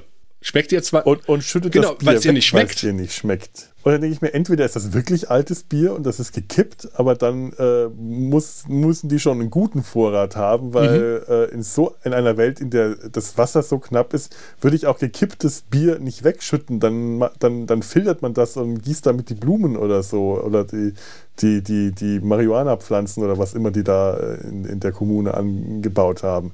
Aber das Bier einfach wegschütten, ja, da muss man schon Tankgirl sein, für, um so rücksichtslos zu sein. wird ja auch immer gesagt, unter der Wüste gibt es Wasser. Und äh, die machen ja auch nichts anderes, als, ein, als einen Brunnen zu bohren und eine alte Handpumpe anzuschließen und da spritzt dann das Wasser raus. Dachte ich, das geht aber einfach. Ja. Warum machen das nicht alle? Klar, wegen Water and Powers, aber warum braucht Water and Powers irgendwie offensichtlich Monate, um dieses eine Hippie-Haus da irgendwie auch hochzunehmen? Also, so, sag mal, im Worldbuilding gibt es ein paar Inkonsistenzen, um es mal so zu Ein, ein formulieren. paar, ja, so ganz leichte. Ich finde schön, dass das Water and Power Logo Mhm. mit dem großen W und dem kleinen P da unten. Was haben die sich gedacht, diese, diese Größenverteilung? Water so groß und Power so klein. Soll das irgendwie nett wirken? Ach, wir haben gar nicht so viel Macht, aber wir haben mehr Wasser. Das ist ein Weiß Trichter als Logo. Ja, es ist, das stimmt auch wieder, ja. Ja, stimmt, es ist ein Trichter. Ja. Da musst du auch an Werner denken. Das ist das Werner. das große W. Ich, ähm, irgendwo hatte ich mir hier was notiert, worauf ich unbedingt noch hinaus wollte. Hab's vergessen. Ach ja, ja, ähm, Tank Girl, Re Rebecca und Kesley, also Laurie Petty und Malcolm McDowell. Ich finde dieses Zusammenspiel von den beiden bemerkenswert, Mhm. weil eigentlich, die müssen auch wirklich viel Spaß zusammen gehabt haben. Weil eigentlich haben diese beiden Charaktere so gar keine Chemie miteinander. Du merkst richtig, die, die, die sind nicht auf einem Level und Kesley ärgert sich da die ganze Zeit drüber. Der möchte Mhm. klug scheißen, der möchte äh, schlaue Klugscheißersprüche von sich geben, die seine Untergebenen alle äh, schätzen und fürchten. Und Tank Girl lässt ihn einfach permanent auflaufen, indem sie einfach Scheiße redet. Indem sie, äh, wenn, wenn er sie aus der Röhre holt und sagt, ja, jetzt siehst du die Dinge aus meiner Sicht. Und sie sagt ihm, was sie sieht, ist ein dicker Popel in seiner Nase. Und nur so, ein- nur so ein Scheiß. Und du merkst, wie ihn das frustriert, dass er einfach nicht mit seinen Sprüchen ankommt. Und ich habe, ich weiß immer nie, ob ich diese Szenen unangenehm oder, oder geil finde, weil mich einerseits diese, diese kompletter Mangel an Chemie zwischen den beiden, äh, der, der, der, der, der, der kratzt wie Finger an der Tafel an mir. Gleichzeitig finde ich so fantastisch, wie sie ihn einfach bis aufs Blut reizen kann damit. Dass sie überhaupt nicht auf sein Niveau geht, sondern einfach drunter ist. Er sperrt sie in die äh, Kältekammer ein und erwartet wahrscheinlich irgendeinen äh, irgendeinen cleveren Spruch über Kälte, wenn er reinkommt. Und sie sagt nur, es ist echt schwer hier in diesem Ding, dieser Zwangsjacke, in der steckt, an mir rumzuspielen. Genau. Und er dann auch schon so guckt, oh, jetzt schon wieder so ein Spruch. Das ist großartig. Wenn wir einmal in der Kältekammer sind, kann man ja auch die Anekdote raushauen, die auch noch überall steht, dass ja die eigentlich viel länger sein sollte, diese Szene. Und dass die Produzenten gesagt haben, nein, Tankel sieht zu hässlich aus. Äh, deswegen ähm, haben man, hat man mehr Reaction-Shots von ihm genommen und weniger auf sie äh, gefilmt. Und wo ganz am Anfang quasi der Sichtschlitz aufgeschoben wird und man so einen leichten Vertigo in, in diese, ähm, in diese Folterkammer rein äh, filmt, äh, diese Kältekammer, musste ich unglaublich an das äh, Video zu Genie denken von Falco, wo er am Ende in der Gummizelle Mm. sitzt. Oh ja, Von der Optik einfach. total. Ja, ich habe mich auch immer gefragt, woran mich, äh, wo- woran sie mich da erinnert, wenn sie in ihrer Zwangsjacke, wie sie da äh, hockt. Ich glaube nicht, dass es Falco ist. Ich habe immer noch irgendein anderes Bild im Kopf, aber das ist schon mal sehr gut. Kann auch Ja. Psycho sein, aber äh, das Falco halt äh, auf, der, der spielt ja auch sehr auf Psycho an in dem Musikvideo. Aber da sitzt er auch am, am Ende eines unendlich langen, nach hinten äh, spitz zulaufenden Raumes, der dadurch halt irgendwie wirkt wie Kilometer lang. Und so ähnlich haben sie dieses Set halt auch gebaut. Ich glaube, das ist hinten auch schmaler als vorne. Ja, wahrscheinlich. Das macht auf jeden Fall diesen Eindruck. Ja, ähnlich wie die Röhre, die äh, Ja. mich auch immer so ein bisschen gefragt habe, wo, wozu ist die, was macht diese Röhre eigentlich? Wofür wird die sonst gebraucht? Die nach unten schmal zusammenläuft, ist sowas sinnvoll, wenn man Wasser abpumpt oder äh, weil das Wasser steigt doch dann langsamer, wenn man es nach oben pumpt und die Röhre nach oben breiter wird. Warum sind da Fenster in der Röhre? Das außerdem. Warum ist da Stroh auf dem Boden? Ich wollte es jetzt nicht sagen. Aber ich weiß, warum die eine Maske aufhaben, wegen dem Atem. Und dem Kondenswasser. Äh, immerhin, immerhin. Schauen, was ich hier noch so äh, mir notiert habe. Das, das kann ich alles nicht lesen. Hm. Ist alles unwichtig. Ach, doch ja, die Vogonenpoesie. Ah, als er fragt, wie viele, äh, wie, wie, wie viele äh, seiner Leute sie getötet hat und sie ihm nicht antwortet und dann sein Sergeant meint acht Hm. und er dann anfängt, so blöde Gedichte aufzusagen. Also im Original ist es dann wirklich Gedicht Eight, Eight, The Burning Hate, zwischen Sonntag und Montag ist ein Tag, äh, Ja. irgendwas mit Desperate. Oh, Man ja, sagt, dachte, Zeit ist das Feuer, in dem wir verbrennen. Der hat, Es- doch, der hat noch das Skript von Star Trek 7 dabei gehabt. Das hat er kurz vorher abgefilmt und hat gedacht, komm, da steht so viel Mist drin, äh, das rezitiere ich jetzt einfach nochmal. Man merkt so richtig, wie Malcolm McDowell denkt so, boah, endlich bin ich von diesem Star Trek Set runter, hier kann ich mal aufdrehen. Der hat Spaß ohne Ende beim Dreh, das merkst Ja, du. das merkst du richtig. Und, und äh, Laura Petty und, und er äh, sind ja auch die einzigen, die wirklich noch mit Freude von diesem Film reden und sagen und, und, äh, sich teilweise auch Andenken mit, mitgenommen haben, vermutlich den Penis. Und, und immer noch total stolz sind auf diesen Film. Hat er gesagt, das war so ein bisschen wie das Flair, was man auch bei, bei Clockwork Orange hatte. Während Naomi Watts, die ja äh, äh, Jet Girl spielt, am liebsten nicht auf diesen Film angesprochen werden möchte. Was ich nicht nachvollziehen kann. Ich finde ihn äh, nicht Ich schlecht. finde das ganz auch. ehrlich. Ich meine, es ist äh, ziemlich zu Beginn ihrer Karriere gewesen. Ja. Das ist doch eigentlich dafür, dass die äh, zu der Zeit wohl ziemlich gekämpft haben muss, um überhaupt irgendwelche kleinen Rollen zu kriegen. Ist das eine ziemlich große Rolle in einem, äh, in einem Film, auch wenn der ähm, nicht so der Hit war, den sie sich vielleicht gewünscht hätte. Aber mein Ja. Gott, also äh, andere Schauspieler, äh, Schauspielerinnen machen, haben äh, deutlich weniger große Rollen in ihrer Karriere und schlimmere Rollen. Ich Ja. fand das eigentlich eins. Und die müssen wohl auch unglaublich viele Cameo-Anfragen gehabt haben und äh, die meisten davon abgelehnt. Äh, Aber Iggy Pop haben sie gesagt, okay. Der hat dann äh, für den Soundtrack, auf den wir nachher noch zu sprechen kommen, hoffentlich, äh, äh, was beigetragen und natürlich spielt er den Pädophilen, äh, der, der, die, die, oh Gott, wie heißt es? Sam, äh, äh, Sam, ja. äh, gerne mal ins Bett kriegen will, aber dann äh, Chekhovs Smashball zum Opfer fällt, der ziemlich am Anfang des Films eingeführt wird und man Ja. weiß genau, aha, aha, der spielt noch eine Rolle. Diese Metallkugel mit den Klingen, die da rausspringen, wenn man die Ist dieses. Mockland-Spiel äh, aus The Orwell. Ja, genau daran habe ich auch gedacht. Aber ganz genau. Ich fürchte, wir haben Ja, Suche äh, verloren. Weißt du was, dann reden wir mal über die Musik. wenn, wir, wenn du schon mit dem, mit dem äh, Zaunpfahl dirigierst. Ich, ich dirigiere gar nichts, äh, aber äh. Kurt, Courtney Love wollte sich ja auch ein bisschen einbringen in, ähm, in den Film. Wenn man mal so denkt, 95, da war was mit Courtney Love. Ähm, die war dann ein bisschen abgelenkt. Ähm, Ja. ja. Um, hat aber dann doch gesagt, okay, ich übernehme zumindest den musikalischen, äh, die musikalische Leitung, nachdem ihr Mann sich umgebracht hat. Sie Und, äh, war ist- ich davon überzeugt, dass sie die, die dass sie Tank Girl gespielt hat, bis ich es gesehen habe wieder jetzt.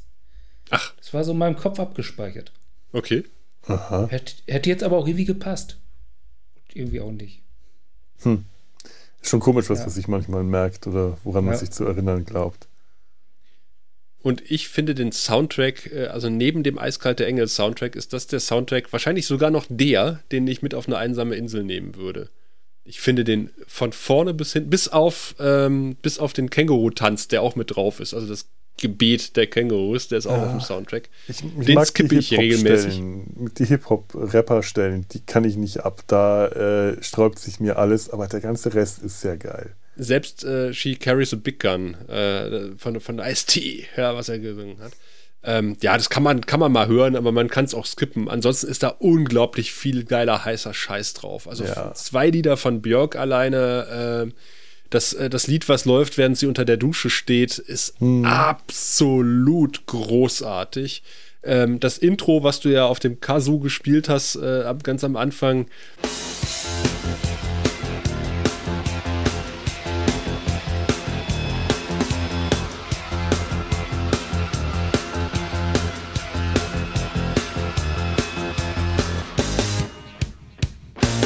äh, das finde ich geht auch voll ab. Das Girl You Want ist es, glaube ich. Girl Ne? You Want von Divo, ja. Dass die ja extra für den Film nochmal neu inszeniert haben, neu aufgenommen, damit das rockiger wird. Genau. Das ist auch eins meiner absoluten Lieblingsstücke. Das und äh, von Joan Chet und Paul Westerberg, Let's Do It. When the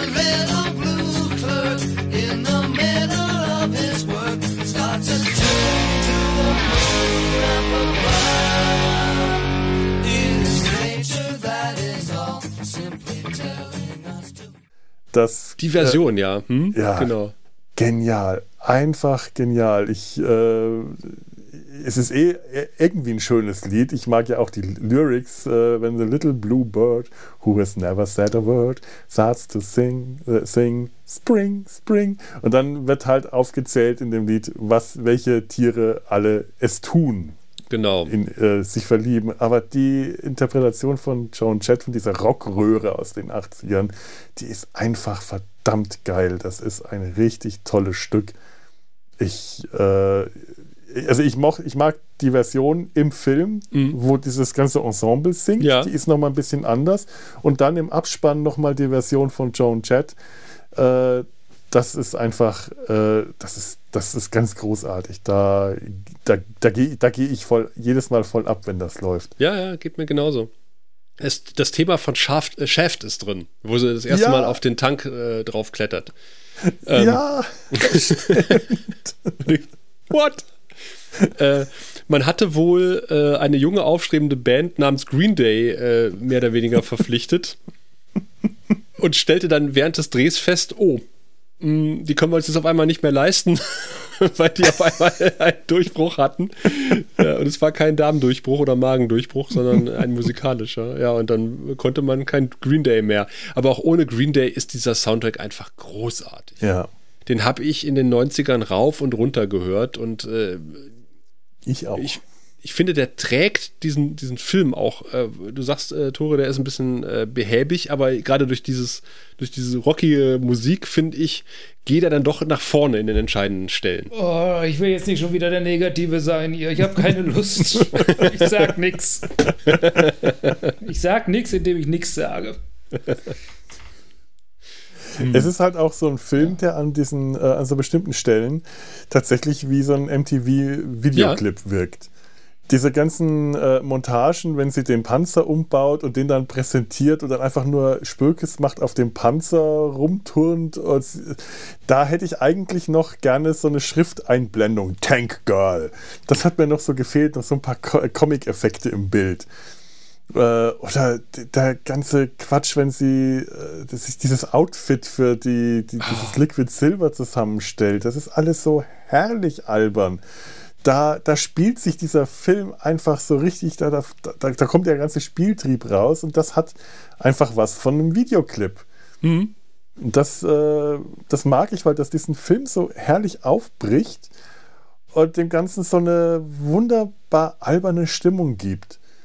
Da wird der Film ja auch, ähm, da, da ist er strukturlos, aber da funktioniert diese Strukturlosigkeit, weil ich da auch keine erwarte und keine will. Da habe ich den Spaß am Nonsens, an diesem reinen Chaos.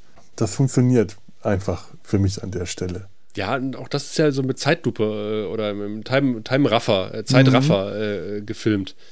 Und dann irgendwie so, es wird erwartet, dass sie sich erstmal alle Körperhaare entfernen. Dann boing, kommt der Rasierer in ihr Gesicht und dann der Ohrlochstecher und keine Ahnung. Es ist, es ist total bescheuert. Aber ähm, wie, wie du sagst, es bricht diesen Film halt auf. Und auch dann halt die, die Herleitung zur Musical-Szene, dass sie halt die Chefin da irgendwie festnehmen, äh, weil, weil Jet Girl halt mit, mit ihrem komischen Helm von hinten kommt und, äh, und sie ihr drohen, ihr die Haare abzuschneiden, wenn sie nicht anfängt zu singen. Oh, herrlich. Und sie erstmal so, "Äh, auch ausgerechnet das Lied. Und dann fängt sie so ganz verhalten an zu singen, also lauter. Und dann fängt sie halt richtig mit ihrer Rockröhre an. Nee, Rockröhre ist nicht, aber dann, das ist halt eine ausgebildete Sängerin, die, äh, die Schauspielerin auch.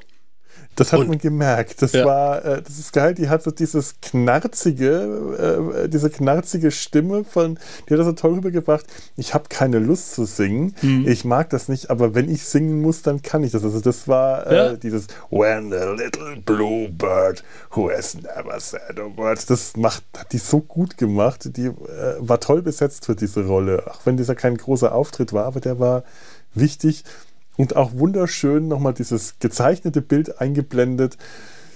In echt haben sie ihr die Haare nicht abrasiert. Genau. Auf dem gezeichneten Bild ist sie kahl rasiert mit einer Menge Pflaster drauf.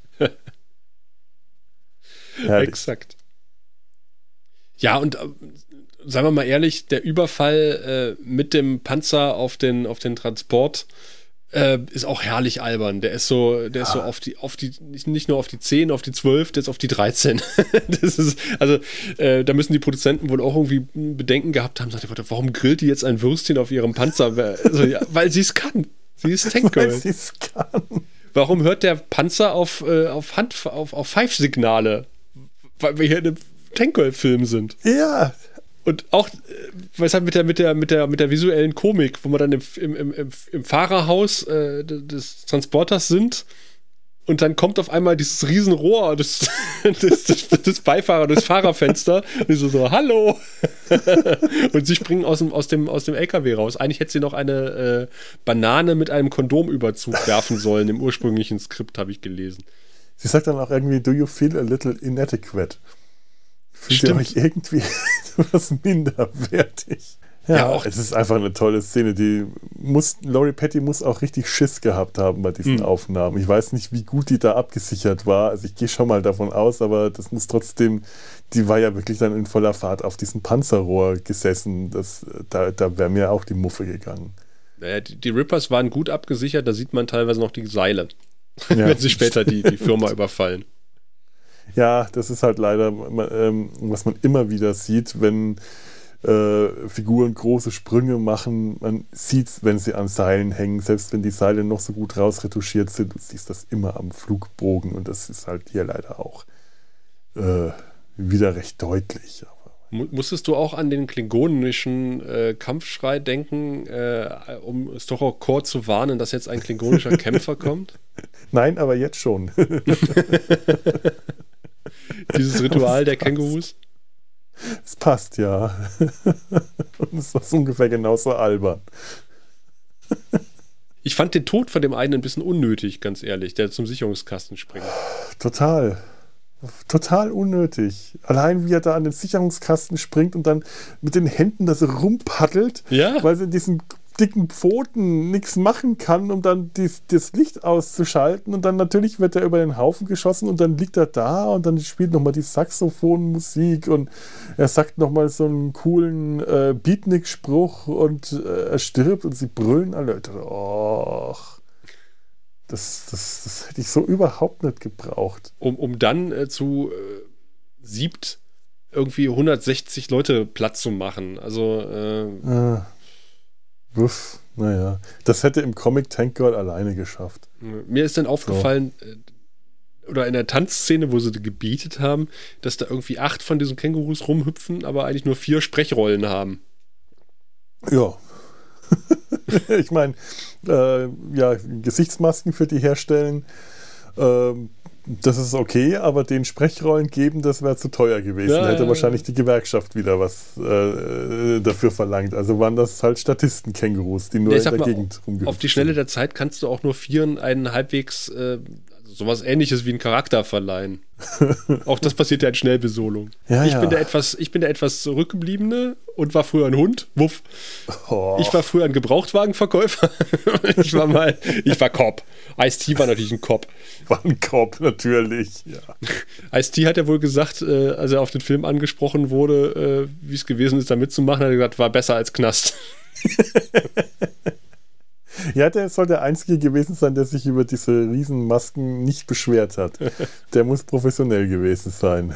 Der Hase ist im höchsten Maße unprofessionell. Ja, aber er hat sich wohl auch erstmal nicht vorstellen können, dass er das richtig verstanden hat, dass er tatsächlich ein Känguru spielen soll, als er zugesagt hat. Was habe ich geraucht an dem Abend? Oh Mann. Ja. Aber äh, mein Fazit ist tatsächlich, äh, das wird vielleicht äh, jetzt Ture endgültig vom, vom, vom, vom, äh, vom Stuhl hauen. Er, er hängt ja schon halb drin, wie ich hier sehe im Hintergrund. Äh, nee, also dass das tatsächlich, ich, ich kenne nicht viele Comic-Verfilmungen. Ich bin ja auch kein großer Comic-Fan, muss ich ganz ehrlich sagen. Ich habe von dem ganzen neuen Marvel-Gedöns halt auch nicht viel gesehen. Ich kenne so ein paar Spider-Man, ein paar Superman-Filme. Ähm, und ich bin, wie gesagt, ein großer Freund von, von, von optischer, akustischer äh, Komik. Und für mich ist das tatsächlich die comichafteste hafteste Comic-Umsetzung, die ich je gesehen habe. Und äh, ich finde, wenn man einen Comic umsetzt, dann soll man ihn auch comichaft äh, inszenieren. Vielleicht noch Batman und Robin. aber Oh, ich weiß, dass du den magst, aber da stehst du, glaube ich, echt alleine. Hier. nee, Auf weiter Flur. aber auch, äh, und da haben wir auch schon die Sprechblasen. Ist ein bisschen wie Batman, ne? wo die Puff, Buff, Bam äh, Sprechblasen eingeblendet werden. Und ich, ja, ich störe mich nicht an den äh, Notbehelf, es sind halt wirklich Notbehelf, Comic-Sequenzen, die da. Du hast zum Beispiel keine Außenansicht vom Gebäude von äh, Water and Power. Haben sie vergessen zu, ent- entweder war kein Geld mehr da fürs Modell oder sie haben es vergessen, also hat man einfach mal schnell eins gezeichnet. hat es hat mir, auch es hat, vollkommen gereicht. ja, hat mir auch nicht gefehlt, dass die keins hatten, ne? Das ist ja ein Stilmittel in dem Film. Das funktioniert einfach. Also Ja. äh, auch diese eine Animationssequenz, die ich, die, die mir nicht so gefällt, das passt aber trotzdem alles. Das funktioniert als Übergang. Also am Schluss funktioniert es eher nicht so richtig gut, weil der Film halt einfach kein vernünftiges Ende dadurch bekommen hat, weil diese Animationssequenz am Ende, wo sie irgendwie mit dem Tank Wasserski fahren gehen Ja, und äh, da, da weißt du gar nicht, was eigentlich passiert. Das ist viel zu abgefahren, dass du, also da wäre ein richtiges Ende schon schöner gewesen. Aber so vom, vom Stilmischmasch her, das funktioniert. Das ist der, äh, das ist Tank Girl jetzt ja noch mehr in den Comics, dieser Stilmischmasch, als es damals äh, äh, in den 90ern waren. Durch die vielen verschiedenen Zeichnern ist Tank Girl ein einziges, äh, ein einzige, einziges Potpourri aus verschiedenen Zeichenstilen. Da funktioniert dieser Film in dem Sinne auch wieder für mich deutlich besser. Und es ist auch damals schon ein Film gewesen, der für mich in den Comic-Verfilmungen, die ich damals gesehen und geliebt habe, schon rausgebrochen hat, weil er eben tatsächlich mehr Comic war als, was weiß ich, Batman oder äh, andere Comic-Verfilmungen oder, oder was weiß ich, äh, X-Men oder so. Und heute äh, geht es mir ähnlich. Ich hole ich hol jetzt so nach und nach ein bisschen das Marvel Cinematic Universe nach, äh, sporadisch und in kleinen Dosen, weil ich so viel davon auch nicht vertrag. Manche Sachen gefallen mir besser, manche weniger. Aber äh, so eine richtige Comic-Verfilmung ist da bislang auch noch nicht dabei gewesen. Also etwas wie dieser Film, der eindeutig ein Comic ist. Hm. Das stimmt schon. Und ähm, ich, ich habe meine Probleme mit dem Film, hatte ich schon immer. Aber ich mochte den Film auch schon immer gleichzeitig. Das war so eine, immer, schon immer so eine Hassliebe, äh, die äh, ich, ich, ich habe den Film auch direkt, als es den auf DVD gab, gekauft. Das war eine der ersten DVDs, die ich gekauft habe, aber ich glaube, jahrelang dann nicht in den DVD-Player eingelegt. Aber ich wollte ihn haben, weil das musste einfach sein. Das war so ein, ein wichtiger Film für mich, genauso wie Tank Girl ganz wichtige Comics für mich waren. Ich die aber äh, 20 Jahre noch nicht mal die alten Comics aus dem Regal geholt habe. Hm. Ähm, Tank Girl hat für mich immer dazugehört und ähm, gehört für mich heute auch noch dazu. Und das, das, da ist dieser Film, hat, äh, hat, hat seinen Platz bei mir gefunden. Ich denke, es gibt vieles aus den 90ern, was schlechter gealtert ist als Tank Girl. Also natürlich sprüht dieser Film auch den Charme der 90er, ähm, aber auf eine, finde ich, sehr angenehme Weise. Und man darf auch nicht vergessen, dass der Film halt einfach auch, auch wenn, wenn Tour das anders sieht, erfrischend kurz ist mit, mit 104 Minuten. Kurzweilig, darüber streiten sich die Geister. aber ich finde, ähm, gut, er fängt ein bisschen es werden auch, also der Freund von ihr wird ja eingeführt, der wird halt relativ schnell wieder abserviert, aber du brauchst es halt ein bisschen Charakterisierung. stimmt, ja. Den habe ich Ähm, überhaupt wieder vergessen. Ja, äh, der auch ein bisschen, ich bin auch ganz froh, dass er, der, der ist eigentlich auch ein bisschen tump, so wie die meisten Männer in diesem Film. Also auch der, Ja. der, der, der Sergeant Small, der ja auch noch oft äh, so ein bisschen äh, gerne mit Jet irgendwie was anfangen würde.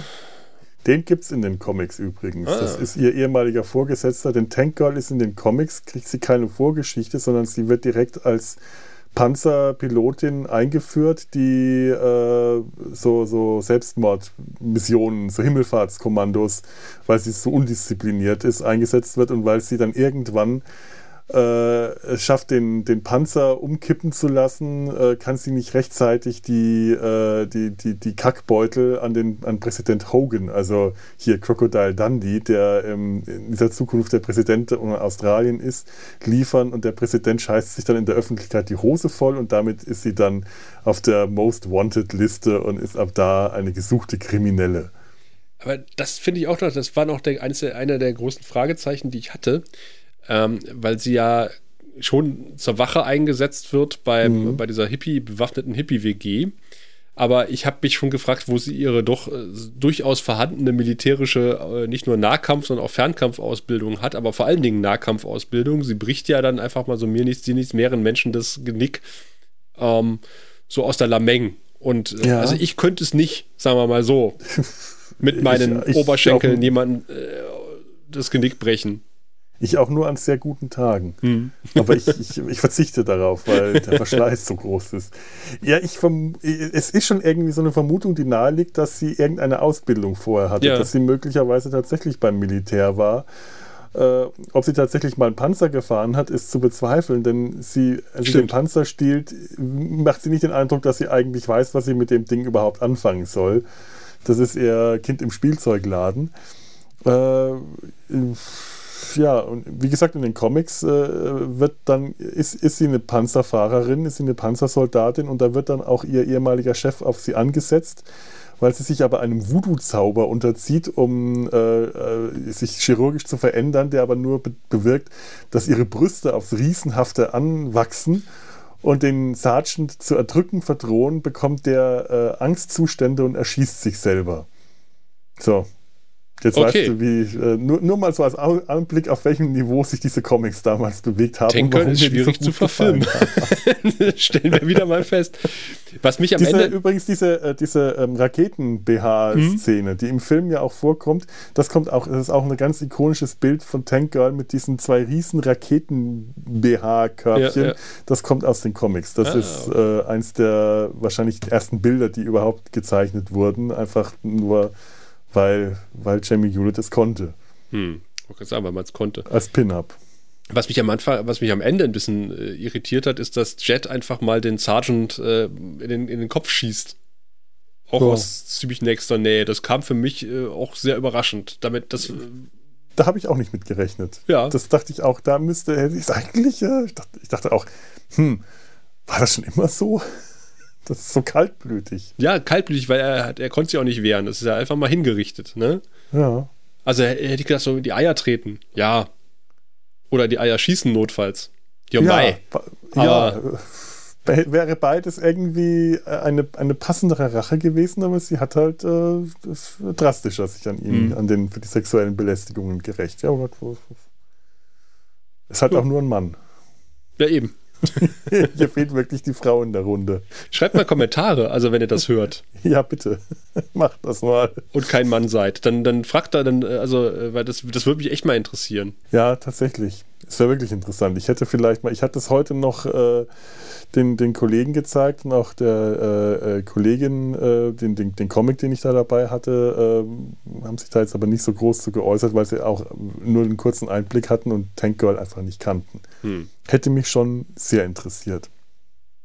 Das ist wohl wahr. Ich wollte ja noch was. Ähm, Ture, möchtest du ein, ein Fazit noch abgeben, bevor ich dann nämlich noch eine Stelle aus dem Comic, äh, die ich vorhin angekündigt hatte, äh, zitieren will? Oder? Ja, es ist, mir geht es halt genau umgekehrt. Es ist mir zu wenig Comic-Verfilmung. Das ist ja mein ganzes Problem. Also, dass das Ding so, so total, es ist, ich finde das total, ich finde es deswegen so dröge und so, ja, spießig kommt da wieder, weil, weil das ist alles so, es ist eigentlich Schema F, was ab und zu mal so tut, als ob es mal mehr wäre. So, so, so ist es mir rübergekommen. Also, da ist nicht viel. Also Details, ja, klar, aber so unterm Strich ist das spießiger Kackscheiß. Aha, okay. Ja. halt die, die, die Ansprüche und Geschmäcker. Da kann ich auch gar, jetzt gar nicht so viel mehr zu sagen. ich Ich jetzt hab- auch so zurückgehalten. Ich wollte Ja, euch da ja, jetzt nicht so, weißt du? Weißt du, ich stelle mir das gerade so vor, auf dem Cover von, äh, von, von dieser Videokassette, mach mal so einen Stempel drauf, spießiger Kack- Kackscheiß du. so als, Es als gibt ja Prädikat. dieses äh, weißt du? äh, Motiv, das sie gezeichnet haben, Too Hip for Spielberg. Genau. Weil der äh, das nicht äh, verfilmen wollte, weil er gesagt hat, dafür ist er nicht hip genug. Also er Das, das wäre als spannend gewesen. gegenübergestellt von zu spießiger Kackscheiß, das finde ich gut. Ich, doch, eigentlich wäre das gut. Das möchte ich als T-Shirt. Be- Beides, vorne und hinten. Jeweils mit äh, Tank Girl Motiv. Sehr gut. das mache ich mir als, als T-Shirt. Spießiger Kackscheiß, das gefällt mir. Jetzt gefällt mir es. Jetzt habe ich einen Zugang dazu gefunden. Jetzt haben wir alle, jetzt haben wir alle einen Konsens. Was ich gerade noch erzählen wollte, was ich vorhin gemeint habe, einer der Comics von ähm, Jim Morfoot ähm, handelt tatsächlich in einer der Kurzgeschichten, die, äh, die er gezeichnet hat, davon, dass Tank Girl und ihre Freunde äh, 20 Jahre später und etliche Gerichtsklagen die Rechte an dem Film wieder bekommen und das Ganze nochmal neu verfilmen. Also geil. Tank Girl 2, The Motion Picture. Der große Unterschied ist, dass äh, zum einen viel mehr Kinder entführt werden. Das wird hier auch dann äh, äh, It's Kessler. Sie können den Namen, Sie wissen den Namen nicht, so wie ich, ganz offensichtlich. And the rest of the bad guys. And he's kidnapped loads of horrible children. We must do something. Und das Something ist, dass sie dann einfach alle inklusive der Kinder äh, äh, umballern was irgendwie konsequent ist. Wenn man nervige Kinder im Film nicht sehen will, dann werden die einfach mit dem Panzer totgeschossen. Ähm, eine der anderen Änderungen ist, dass äh, ich, ich lese mal die Stelle hier vor. Listen up, crew. This is the part of the movie where we discover the entrance of the Ripper's secret base and Tank Girl gets her tits out. Der große Unterschied ist, sie zieht sich aus. Und Buga weiß nicht, was, ist, was ein Ripper sein soll. Dann wird ihm gezeigt, was ein Ripper ist, nämlich Chat Girl in einem Känguru-Kostüm. Und er fragt, wieso spielt denn Chat Girl in Känguru? Warum soll nicht ich? Ja, aber du spielst den äh, asiatischen Wissenschaftler und es ist jetzt einfach viel zu spät, das Skript nochmal zu ändern. Das Ganze hat irgendwie vier oder fünf Seiten und endet damit, dass sie verarmt in der Gosse sitzen, weil ihnen die Produktionsfirma schon wieder die Filmrechte entzogen hat. Das ist ja wie in der, Film gefloppt Realität. Ne? Ja, wie in der Realität. Wenn man sich mal anguckt, ne, 25 Millionen hat das gute Stück gekostet. Man sieht, äh, da war Schmalhans auch Küchenmeister bei den Effekten, aber gerade mal 6 Millionen hat es eingespielt. Also das war ein kapitaler Flop. Ja, ist wohl leider so. Na gut. Ich brauche mal eine kurze Pinkelpause. Ich habe nämlich noch Kleinigkeiten vorbereitet, äh, so ein bisschen Hörerfeedback und ähm, einen kleinen Nachschlag zu der letzten Folge, die wir gemacht haben. Aber vorher muss ich mal ganz dringend kurz aufs Klo. Bin sofort wieder da. So, jetzt habe ich hier noch zwei Dinge. Was wollt ihr zuerst? Eine Postkarte auf Katalanisch oder einen äh, verlorenen und wiedergefundenen Schatz, den ich. Äh, worüber wollt ihr zuerst? Dann wollt ihr die Postkarte? Ich, ich habe ich hab versprochen, eine Postkarte. Wir haben eine Postkarte bekommen aus Menorca von Bleriode, unserem Hörer. Uh. Und zwar auf Katalanisch. Und ich habe dem Internet äh, leichtsinnigerweise versprochen, dass ich die Postkarte vorlesen und übersetzen werde. Das Internet kann- vergisst doch eh immer direkt alles. Dachte. Das Internet Du kannst doch vergisst versprechen, was nichts. du willst. Und ich kann nämlich kein Katalanisch. Aber ich werde das trotzdem. Ich wusste mal Katalanisch, das habe ich euch vorhin auch schon gesagt, was Schlumpf auf Katalanisch bedeutet. Ich glaube Pitufo. Aber ich bin mir nicht ganz sicher. Klingt lecker. Dabei sagt man immer in Hannover, sprechen die Leute so perfektes Hochdeutsch. Warum die jetzt Katalanisch schreiben? Tja. Kommt Bleriode aus Hannover? Mhm. Ich das wüsste. Aha, da weißt du mehr. Ist ja auch ein berühmter äh, Podcast-Hörer. Ja, ja. Der, neben, nach, nach Klaus Backhaus der, schnellsten Riedfinger des Universums. Das, das stimmt allerdings. So, so schnell kann ich, kann ich äh, durchatmen, da hat er schon geretweetet. Der twittert schneller als sein Schatten. El Diari de Capità Calendari F- Fernal Terre, ist es ein F? Terrenal, Terrenal, ich nehme es ist ein F. Fernal de 4.8.2321. Das hättest du jetzt auch noch auf Katalanisch. Portem tempo de se sempre sota el sol croc del sistema de Menorca. Also äh, Captains Tagebuch, äh, Kalen Kalender, äh, Ze- Zeit, Zeit vom Kalendereintrag vom 4.8. Portem tempo, Fem, Fempo? Das ist ein F oder ein T? Das kann ich echt nicht erkennen. De, de, des de sempre sota, äh, äh, äh, sempre irgendwas mit immer, el sol croc del sistema de Menorca. Sonne, Croc aus dem System Menorca. Also er schickt uns Grüße aus Menorca. Das hätte ich jetzt schon deshalb äh, äh, sagen können, was auf der Karte stand.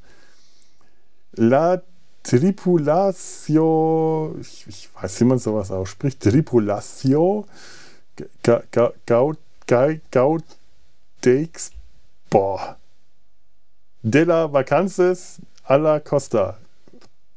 Vakanz heißt Urlaub. An Genau. der Küste. an der Küste, sehr gut Yay. mitgedacht. Del Cel, del Mar, de Bon Menjar. Ich Himmel, wäre lieber in Bonn Meer. essen. Äh, verstehe ich. Ja, finde ich denke ich mir auch. Essen in Bonn. Pero la USS Hannover. Wahrscheinlich ist er mit, ja, ähm, Hannover. Ja, Genau. Siehst du? Haha, Mann, oh Mann. Äh, ich dachte, das ist ja der Name des, des Kreuzfahrtschiffs oder so. ja das, das, das Raumschiff, die USS Hannover. Mhm, aus der Odyssee-Klasse. Das ist hier unten. Dieser ganz kleine Raumschiff, da Ah. unten dran, die Odyssee-Klasse. Es gab ja mal bei Borg Wars die USS Mannheim. Echt Ja, ja. cool. Auch Toll. Ein, auch ein, ein Juwel der, der 90er. Ich habe es aber nirgendwo mehr gefunden. Äh, Die alten äh, Borg Wars Folgen. Wäre auch mal ein schönes Thema. Schade. Hm. Die USS Mannheim, das, das, das finde ich ist mal ein toller Schiffsname. Das ist, kann, eigentlich nur sehr, sehr unbeeindruckend aussehen. Ja, vor allen Dingen hat die Besatzung auch gesprochen, als äh, wären, würden sie auf die USS Mannheim gehören. Die Dobolift-Düren. Oh Gott, wie traurig.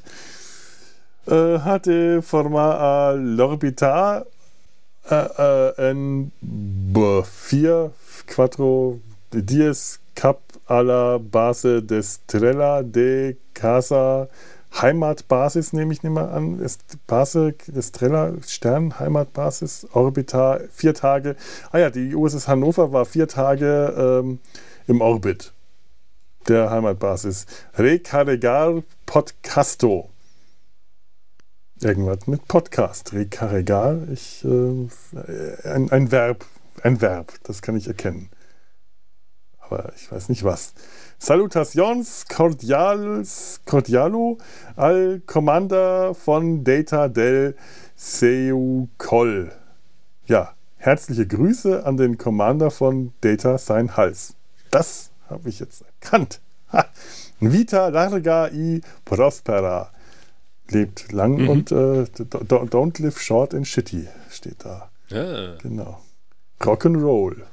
Das Gegenteil von Live Long and Prosper. Tank, Tank Girl würde uns zustimmen. El Seo Capital Blériot McKinley. Der von, von Captain Blériot McKinley. Äh, hier nochmal die Odyssey-Klasse, da, da unten. So, vielen Dank, Blériot. Wunderschöne Ist Postkarte. das nicht die Werft, die McKinley-Werft? Sogar? Das, Star äh, Trek? Ja, ich glaube, das kann auch sein. Das sagt mir irgendwas. Ja, äh, Ich erinnere mich vage. Ja, ja, schickt uns bitte auch schöne Postkarten. Ich freue mich und ich werde sie vorlesen, in egal welcher Sprache ihr sie schreibt. Ihr findet Oh die Adresse Gott. im Impressum. Du löst damit was aus. Das hoffe ich. Das ist der Plan. ich kenne ein paar Saarländer. Ja, bitte. auch im Saarland gibt es bestimmt schöne Postkarten. Ich meine, das ist ja auch ein wunderschönes Motiv hier. Wenn ihr das mal seht, vielleicht macht ihr mal ein Foto davon. Das Äh, ist äh, irgendwie hier die Küste von Menorca, Luftaufnahme. Hab ich nicht. Und man sieht da, äh, das ist so ein Hotelkomplex, Hochhaus. Was Also machst du, wenn die Leute die Anti-Schriftsysteme wunderschön. wechseln? Hm? Was? Ja. Was machst du, wenn die Leute die Schriftsysteme wechseln? Keilschrift. Keilschrift. Ja, Keilschrift. bitte, dann lese ich Keilschrift vor. Ich werde mir etwas einfallen lassen. Vielleicht muss ich dann grunzen ja. oder so. Ich habe keine Ahnung, was, äh, was man Ich schreibe dir eine Karte in Morsecode. Bitte, ich werde ihn auch in Morsecode vortragen. Piep, piep, piep, piep, piep, piep, piep, piep, piep. Das, das kann ich. Ich kann ihn nur nicht übersetzen. Aber vorlesen kann ich. So, äh, ja, äh, wie gesagt, schreibt uns eine Postkarte. Ihr könnt uns kommentieren äh, auf www.data-sein-hals.de. Ähm, auf Twitter, Instagram und Facebook findet ihr uns auch. Oder ihr schreibt uns eine E-Mail an kontakt.der De, de, an kontakt at data-sein-hals.de. Jedes Mal an dieser Stelle muss ich für, an irgendeiner Stelle für eine halbe Sekunde nachdenken, in welchem Podcast ich jetzt gerade bin. Ob es der Sumpf oder Data sein Hals ist. Ich Das. verliere auch jeden, regelmäßig die Orientierung. Und da jetzt Tank Girl auch irgendwie trotz allem nicht so äh, plakativ Science Fiction ist, ist das auch gerade äh, wahrscheinlich deswegen passiert. Ich würde sagen, es ist absolute klassische Dystopie. Es ist eine Dystopie. Vielleicht sollten, sollten wir uns das gegenseitig markieren, wenn wir, indem wir rote Hemden tragen, wenn wir Data seinen Hals machen und blaue Hemden, wenn wir. Äh, Hast du rote und blaue Hemden? Nein, aber das lässt sich ja lösen. Ah, aber ich will keine blauen Hemden kaufen. Nee, nee. In der letzten Folge ähm, haben wir ja mit äh, Christoph zusammen über verlorene Schätze aus der Kindheit ähm, äh, äh, ähm, geredet. Äh, da hatten wir Moontrap angeschaut mit äh, Walter Koenig. Ja, das sind Schätze, Oder- wenn man die wiederfindet. Ah, da wird einem anders. Der hat bleibenden Und- Eindruck bei mir hinterlassen auf dem Teppich in meinem alten Kinderzimmer, weil ich nämlich dazu Toastbrot mit Honig gegessen habe und der Honig ergoss sich über meinen Teppich. Und das ist mein bleibendes Andenken an Moontrap mit Volta König. Das ist also ein besonders klebriger Film für dich. Toll. Äh, Da, damit schlägst du alle unsere Erfahrungen mit dies, um diesen Film um Längen. Ist dir das klar? Süße Erinnerungen sind das, Felo. Süße Erinnerungen. Christoph hat nur äh, alkoholgeschwängerte Erinnerungen, weil er jahrelang auf irgendwelchen Partys versucht hat, die Leute, den Leuten diesen Film äh, szenisch darzustellen. Und natürlich geht das nicht ohne entsprechenden Alkohol. So hat er das zum Beispiel auch mal bei mir versucht. Und ich, ich konnte mich äh, irgendwie auch nur durch vage irgendwie eine Beschreibung dieser Typ aus Star Trek.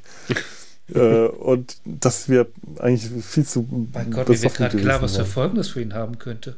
Sitzt er jetzt auf Partys und hat nichts mehr zu reden? Schweigt er ganz traurig irgendwo, weil er nichts mehr da ist, was. Der hat ja jetzt so eine Art Lebensziel erfüllt. Und dieses Lebensziel Ja. war dann ausgerechnet Moodweb. Ja, es ist, es ist schon schlimm, wenn, wenn Müssen das wir jetzt auf ihn aufpassen? Schon ein bisschen, ja. Ja. Weil wenn das das Ziel im Leben ist, dass du rausfindest, äh, Moontrap nochmal sehen zu können, weil der durfte ja damals nur einen bestimmten äh, ein Bruchstück davon sehen, weil da sein Vater irgendwann den Fernseher ausgeschaltet hat und der dann den Rest seines Lebens damit verbracht hat, rauszufinden, was für ein Film das überhaupt war und wie der weitergeht. pädagogische Maßnahmen, um etwas interessant zu machen. Wir hätten den eigentlich wirklich direkt betreuen müssen. Ich, Ja, ne? muss, ich, ich, ich hoffe, dem ist Obwohl nichts der hat eigentlich ein ganz, ich, ich glaube, ich glaub, der hat, der, der wirkte, der hat noch andere Ei- Eisen im Feuer. Der, der, Ja. der, Ja, ja, schon, aber äh, ich, ich hoffe, er, er, er hat es überstanden, dass er psychisch stabil genug ist, um nicht jetzt in das Post-Moontrap-Loch zu fallen. anerkannte psychische Störung, das, das berühmte. Äh, Ja, verursacht äh, schwere Störungen und klebrige Flecken auf dem Teppich. Ist gefährlich. Ture, du hast auf äh, Twitter, glaube ich, irgendeinen Tipp bekommen, was sich bei deinen, äh, äh, was waren es, taiwanesischen Cowboys? äh, Ja, aber die können es beide nicht sein. Ich, ich kann noch mal, die sind zu jung.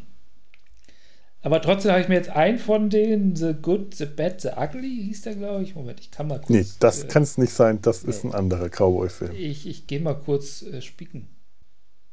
Bei mir passiert ja so viel auf Twitter nicht, da muss ich gar nicht so weit zurückgucken.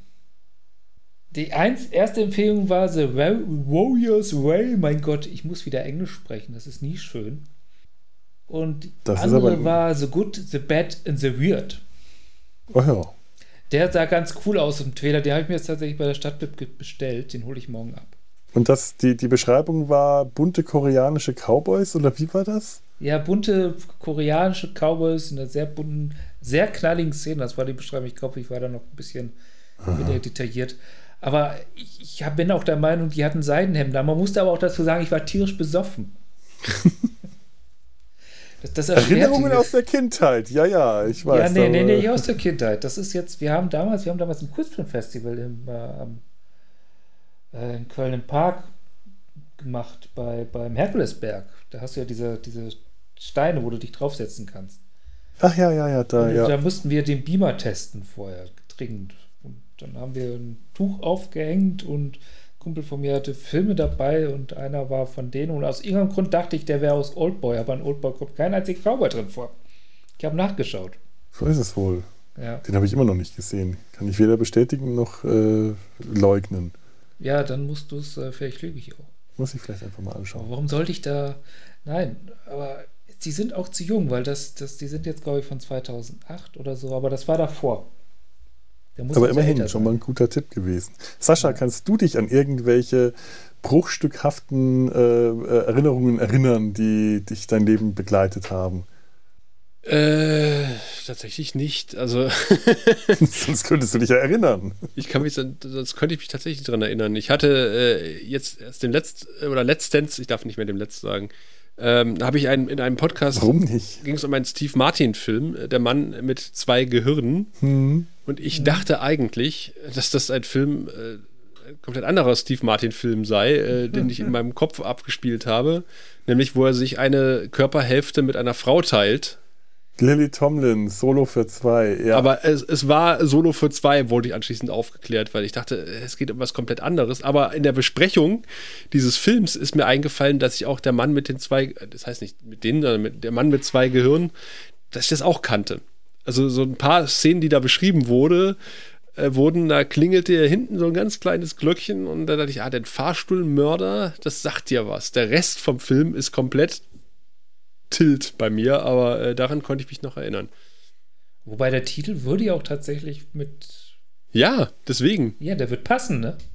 Also Es war für mich völlig haut klar, dass das dieser Film ist. Und da war ich in der Besprechung etwas irritiert, über was für einen Film die auf einmal reden. Und da dachte ich so, das ist doch, das war doch was ganz anderes. War das im Retrocast oder bei Dinge von Interesse? Das war bei Ding, beim Retrocast tatsächlich. Hm?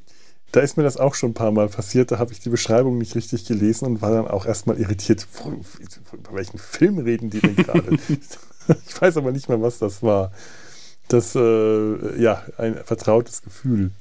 Ich habe ja, äh, mir ist tatsächlich äh, ein paar Erinnerungen, die, die ich eigentlich hätte auspacken müssen, äh, weil ich sie auch schon seit Jahren mit mir mitschleppe, äh, tatsächlich einfach vergessen gehabt in der Du Folge. hast deine Erinnerungen vergessen. Ich habe meine Erinnerungen vergessen. Ich konnte mich nicht an meine Erinnerungen erinnern. Das ist so tragisch. Das passiert halt, wenn man irgendwann äh, so, also so, wie heißt das Wort? Man wird Weise. alt. Weise, genau. Ähm, das eine ist ein Bild, das ich äh, im Kopf habe, das Ende irgendeines Kinderfilms oder einer Kinderserie. Das war irgendein Abenteuerfilm mit äh, einer Gruppe von Kindern. Ich glaube, entweder drei Jungs oder zwei Jungs, ein Mädchen, irgend sowas. Und dann ist, also das Abenteuer ist ähm, erlebt und bestanden. Sie, sie haben alles geschafft und ging jetzt erleichtert die Straße entlang äh, weil sie alles hinter sich gebracht haben. Und an der Straßenecke steht im Schatten eines Baumes, irgendwo an einem Zaun, ein Mann, ein hochgewachsener, sehr hagerer, sehr bleicher Mann und verkauft Eis. Ich glaube, er trägt eine Sonnenbrille, aber vielleicht hat er auch einfach nur unglaublich dunkle Schatten um die Augen herum gehabt. Und entweder war, es, war der Mann ein Vampir oder ein Zombie oder irgendein Untoter, der da steht und Eis verkauft, denn die Kinder fragen ihn, wieso stehen Sie denn hier in der Sonne? Und er sagt, ja, man muss halt mit der Zeit gehen. Besser so als. Und dann weiß ich nicht mehr. Und dann lachen sie alle und das war zu Ende. Und ich habe bis heute nicht rausgefunden, was für ein Film das war. Klingt eher so nach Komödie, ne? Kommt mir sogar bekannt vor. Es ist wie so das Lachen der drei Fragezeichen am Ende. Ich glaube, das war keine Komödie, es war schon ein Abenteuerfilm, Das- aber das- am Ende das- muss halt nochmal irgend so ein lustiger Moment kommen. erleichternde, erleichternde und befreiende Lachen oder das Ja. Fremdschämen, weil der Witz gerade so mies war und äh, du jedem Schauspieler anmer anmerkst, dass er derselben Meinung ist. Ja, so Ja. in etwa. Genau. Und das andere, das hatte mich äh, in den Kommentaren, hatte mich einer, äh, irgendein Kommentar hatte mich draufgebracht, weil, weil er Kaiju und Manga-Filme, also lest euch einfach mal die Kommentare äh, zu der Folge durch, da findet ihr das auch. Und ähm, dann ist mir ein Kaiju, also ein japanischer Monsterfilm eingefallen. Kein Godzilla-Film, sondern ein Film mit zwei, an den ich mich erinnere, dass wir ihn mal gesehen haben, vielleicht sogar auf Video hatten, dann wohl mal wieder überspielt haben, weil in der Videosammlung äh, hat er sich dann irgendwann später nicht mehr wiedergefunden. Und ich wusste noch zwei riesige, fellbedeckte Monster, ein orangenes und ein grünes, die im Meer gegeneinander kämpfen. Äh, und das war meine Erinnerung. Und ich habe das dann rausgefunden. Das ist der Film. Ich halte das mal hier wieder äh, für euch zum Sehen hin. Äh, Frankenstein, Zweikampf der Giganten. The War of the Gargantuas. Der ist im, äh, auf DVD für irgendwie über 100 Euro äh, zu, nur zu kriegen. Warum auch immer. Denn, also, ist nicht, selbst wenn ich jetzt alle unsere Hörer, äh, äh, HörerInnen äh, aufrufen würde, dass sie uns verspenden, ich glaube, selbst wenn jeder nur einen Euro spendet, dann kriegen wir das trotzdem nicht zusammen. Und dann habe ich tatsächlich mal gesucht und gefunden und habe, ihr habt es gerade gesehen, was ich da hochgehalten habe. Das ist eine kleine Dose. Ich habe diesen Film tatsächlich auf Super 8 gefunden. Auf Super 8, schwarz-weiß, circa 45 Minuten Magnetton. Das steht da drauf. Schwarz-Weiß hat gestimmt. 45 Minuten hat nicht gestimmt. Es waren 8 Minuten. Da steht ja auch Oh. nicht von fünf, äh, 45 Minuten äh, Bild. Dieser Film darf nicht öffentlich aufgeführt werden. Ja, äh, mache ich jetzt aber trotzdem mal. Ich werde nämlich äh, mal vorführen, was ich da für einen großartigen Abend hatte. Der Film Du und die neue 8 Projektor. und die Lampe für meinen Super 8 Projektor, die ich neu kaufen musste. Ja. Insgesamt hat das 42 Euro gekostet. Für die acht Minuten hat sich das einfach gelohnt.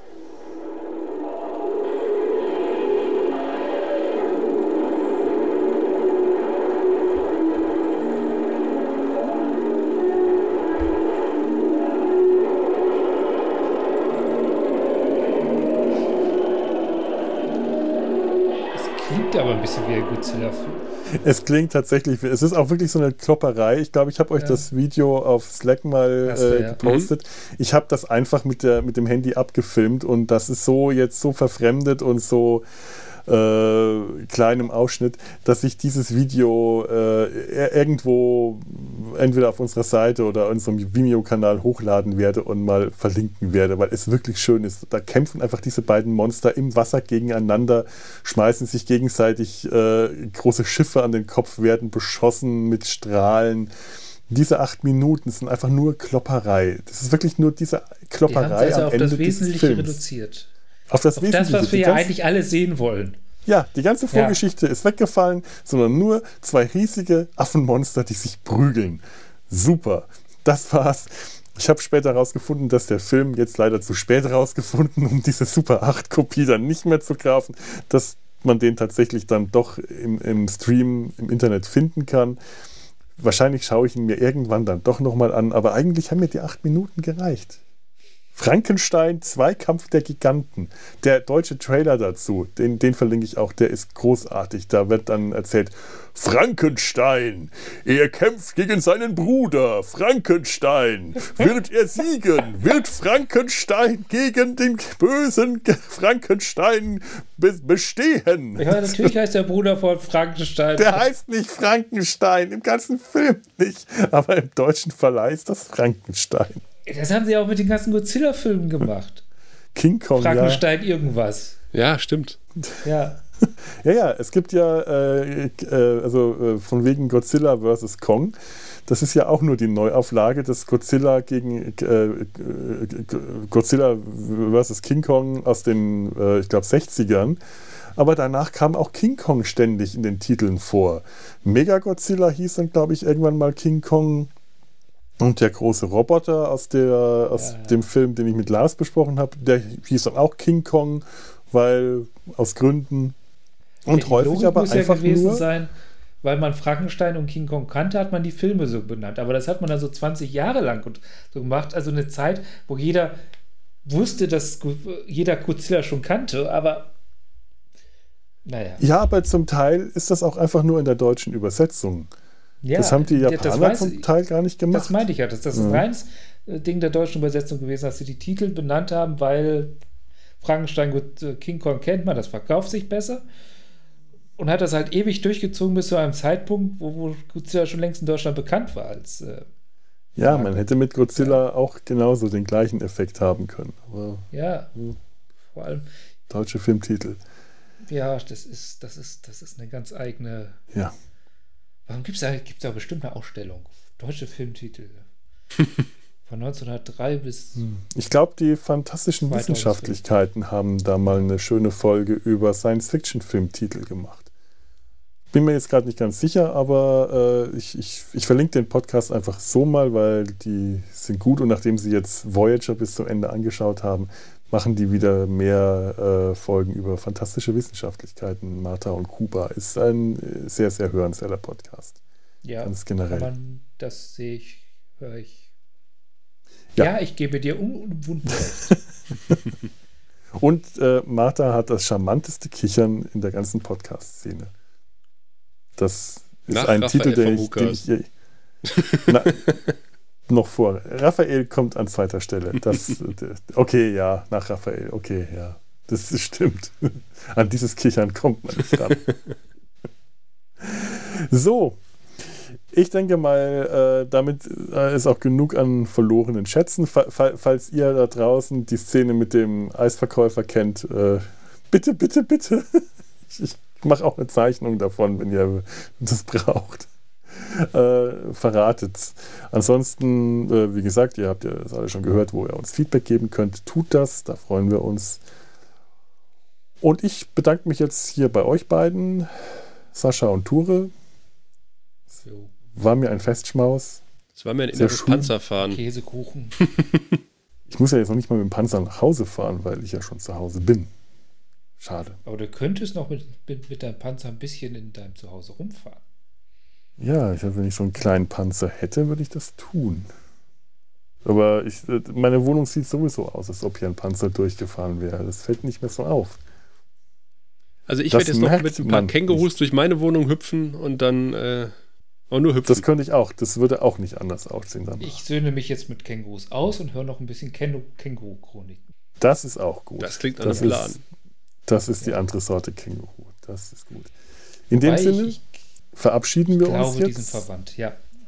Und zwar mit Cole Porter.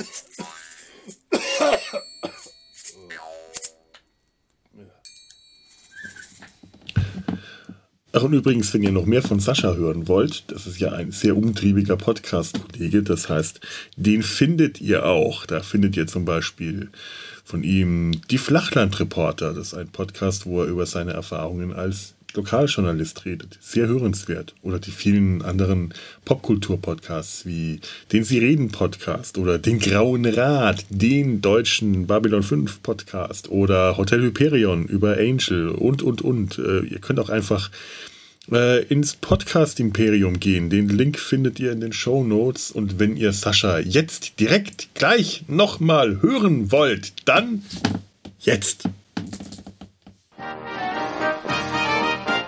Eine Produktion des Podcast Imperiums.